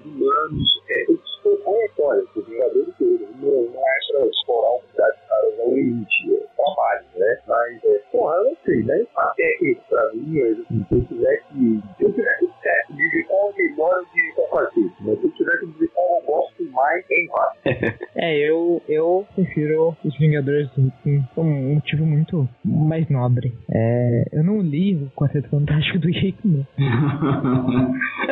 é, então você não pode opinar, né? É, tem que mandar a Glória Pires. Né? É. Cara, eu prefiro o quarteto por causa do elenco, assim. Eu acho que o elenco do quarteto, o Hickman, ele trabalha muito mais confortável do que no elenco do, do tanto em Avengers quanto em Avengers. Tanto que ele puxa muito para os personagens que eles já, já são da zona de conforto dele, que é Doutor Destino e que é o Reed Richards. Então, assim, apesar de eu gostar do que ele fez com, com o Steve, com o Tony, até com, com a própria Cabala, assim, no finalzinho, o que ele fez com, com o Construtor, mas eu acho que ele, ele tá muito mais confortável no quarteto para mim. E todos os personagens ele domina ali as vozes deles e nos Vingadores nem sempre. Você vê que ele tem um escopo grande, você vê que a história é, é excelente, mas você vê que ele não tem o domínio ou não tem a paciência de escrever todo, todo aquele elenco ali. Tanto que ele introduz uma porrada de personagem dele ou que ele resgatou para ele poder tornar a coisa mais confortável, assim, para ele poder escrever. Mas é, é engraçado isso que Henrique, porque assim, no quarteto ele acaba também fazendo o elenco do quarteto virar um elenco gigante. E mesmo assim, o tom é completamente diferente. É, o quarteto é uma coisa mais familiar, né? Tipo, eles têm um grau de intimidade maior entre eles, a fundação e o próprio quarteto. Até o próprio destino ele tem um grau de intimidade maior. Quando ele introduz o Homem-Aranha ali também e tudo mais. Os Vingadores, assim, a gente vê que eles não têm, eles não têm laços muito fortes, assim. É, eles até têm, só que fica tudo muito. É, fica tudo com uma sombra gigante, porque eles estão enfrentando um negócio tão imenso que não dá espaço para assim, você tem uma construção de relação ali, uma e outra, você tem o, nos Novos Vingadores o T'Challa com o Namor, tem esses conflitos e tal, mas não é uma coisa familiar como a gente vê no quarteto. Bom, é isso? Mais alguma consideração final? Olha, pelo bem das nossas mentes humanas, da nossa compreensão de capacidade cognitiva, principalmente do Brunão, não. Meu voto é não, nobre deputado. É, eu acho que a mensagem final é o seguinte: se a Marvel não tem clássicos, a passagem do Hickman nos Vingadores é um protoclássico da Marvel. Puta, eu tinha uma piada pra isso, eu esqueci completamente de usar ela pra lembrar agora. Bom, então é isso. Aproveitem e ouçam o nosso podcast sobre o Quarteto Fantástico do Hickman também. E sobre o Multivest. E também o nosso podcast sobre eh, Guerras Secretas. Ele vai estar no seu feed quando ele sair no futuro, se ele eventualmente for gravado, porque o tempo é fluido. Na verdade, ele já tá acontecendo nesse momento, em algum. alguma passagem e tal. Ou não. Beleza, então é isso, gente. Valeu. Até semana que vem. Um abraço. Tchau.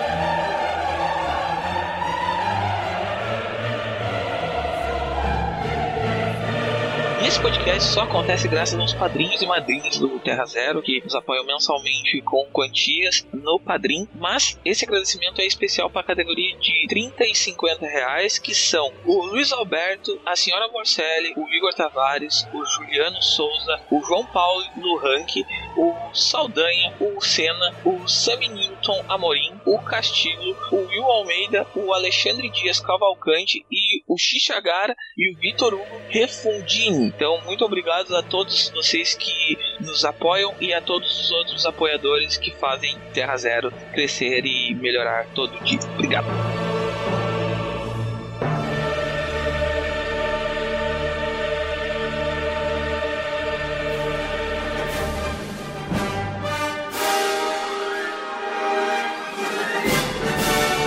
Como que Pode é o podcast do site terrazero.com.br.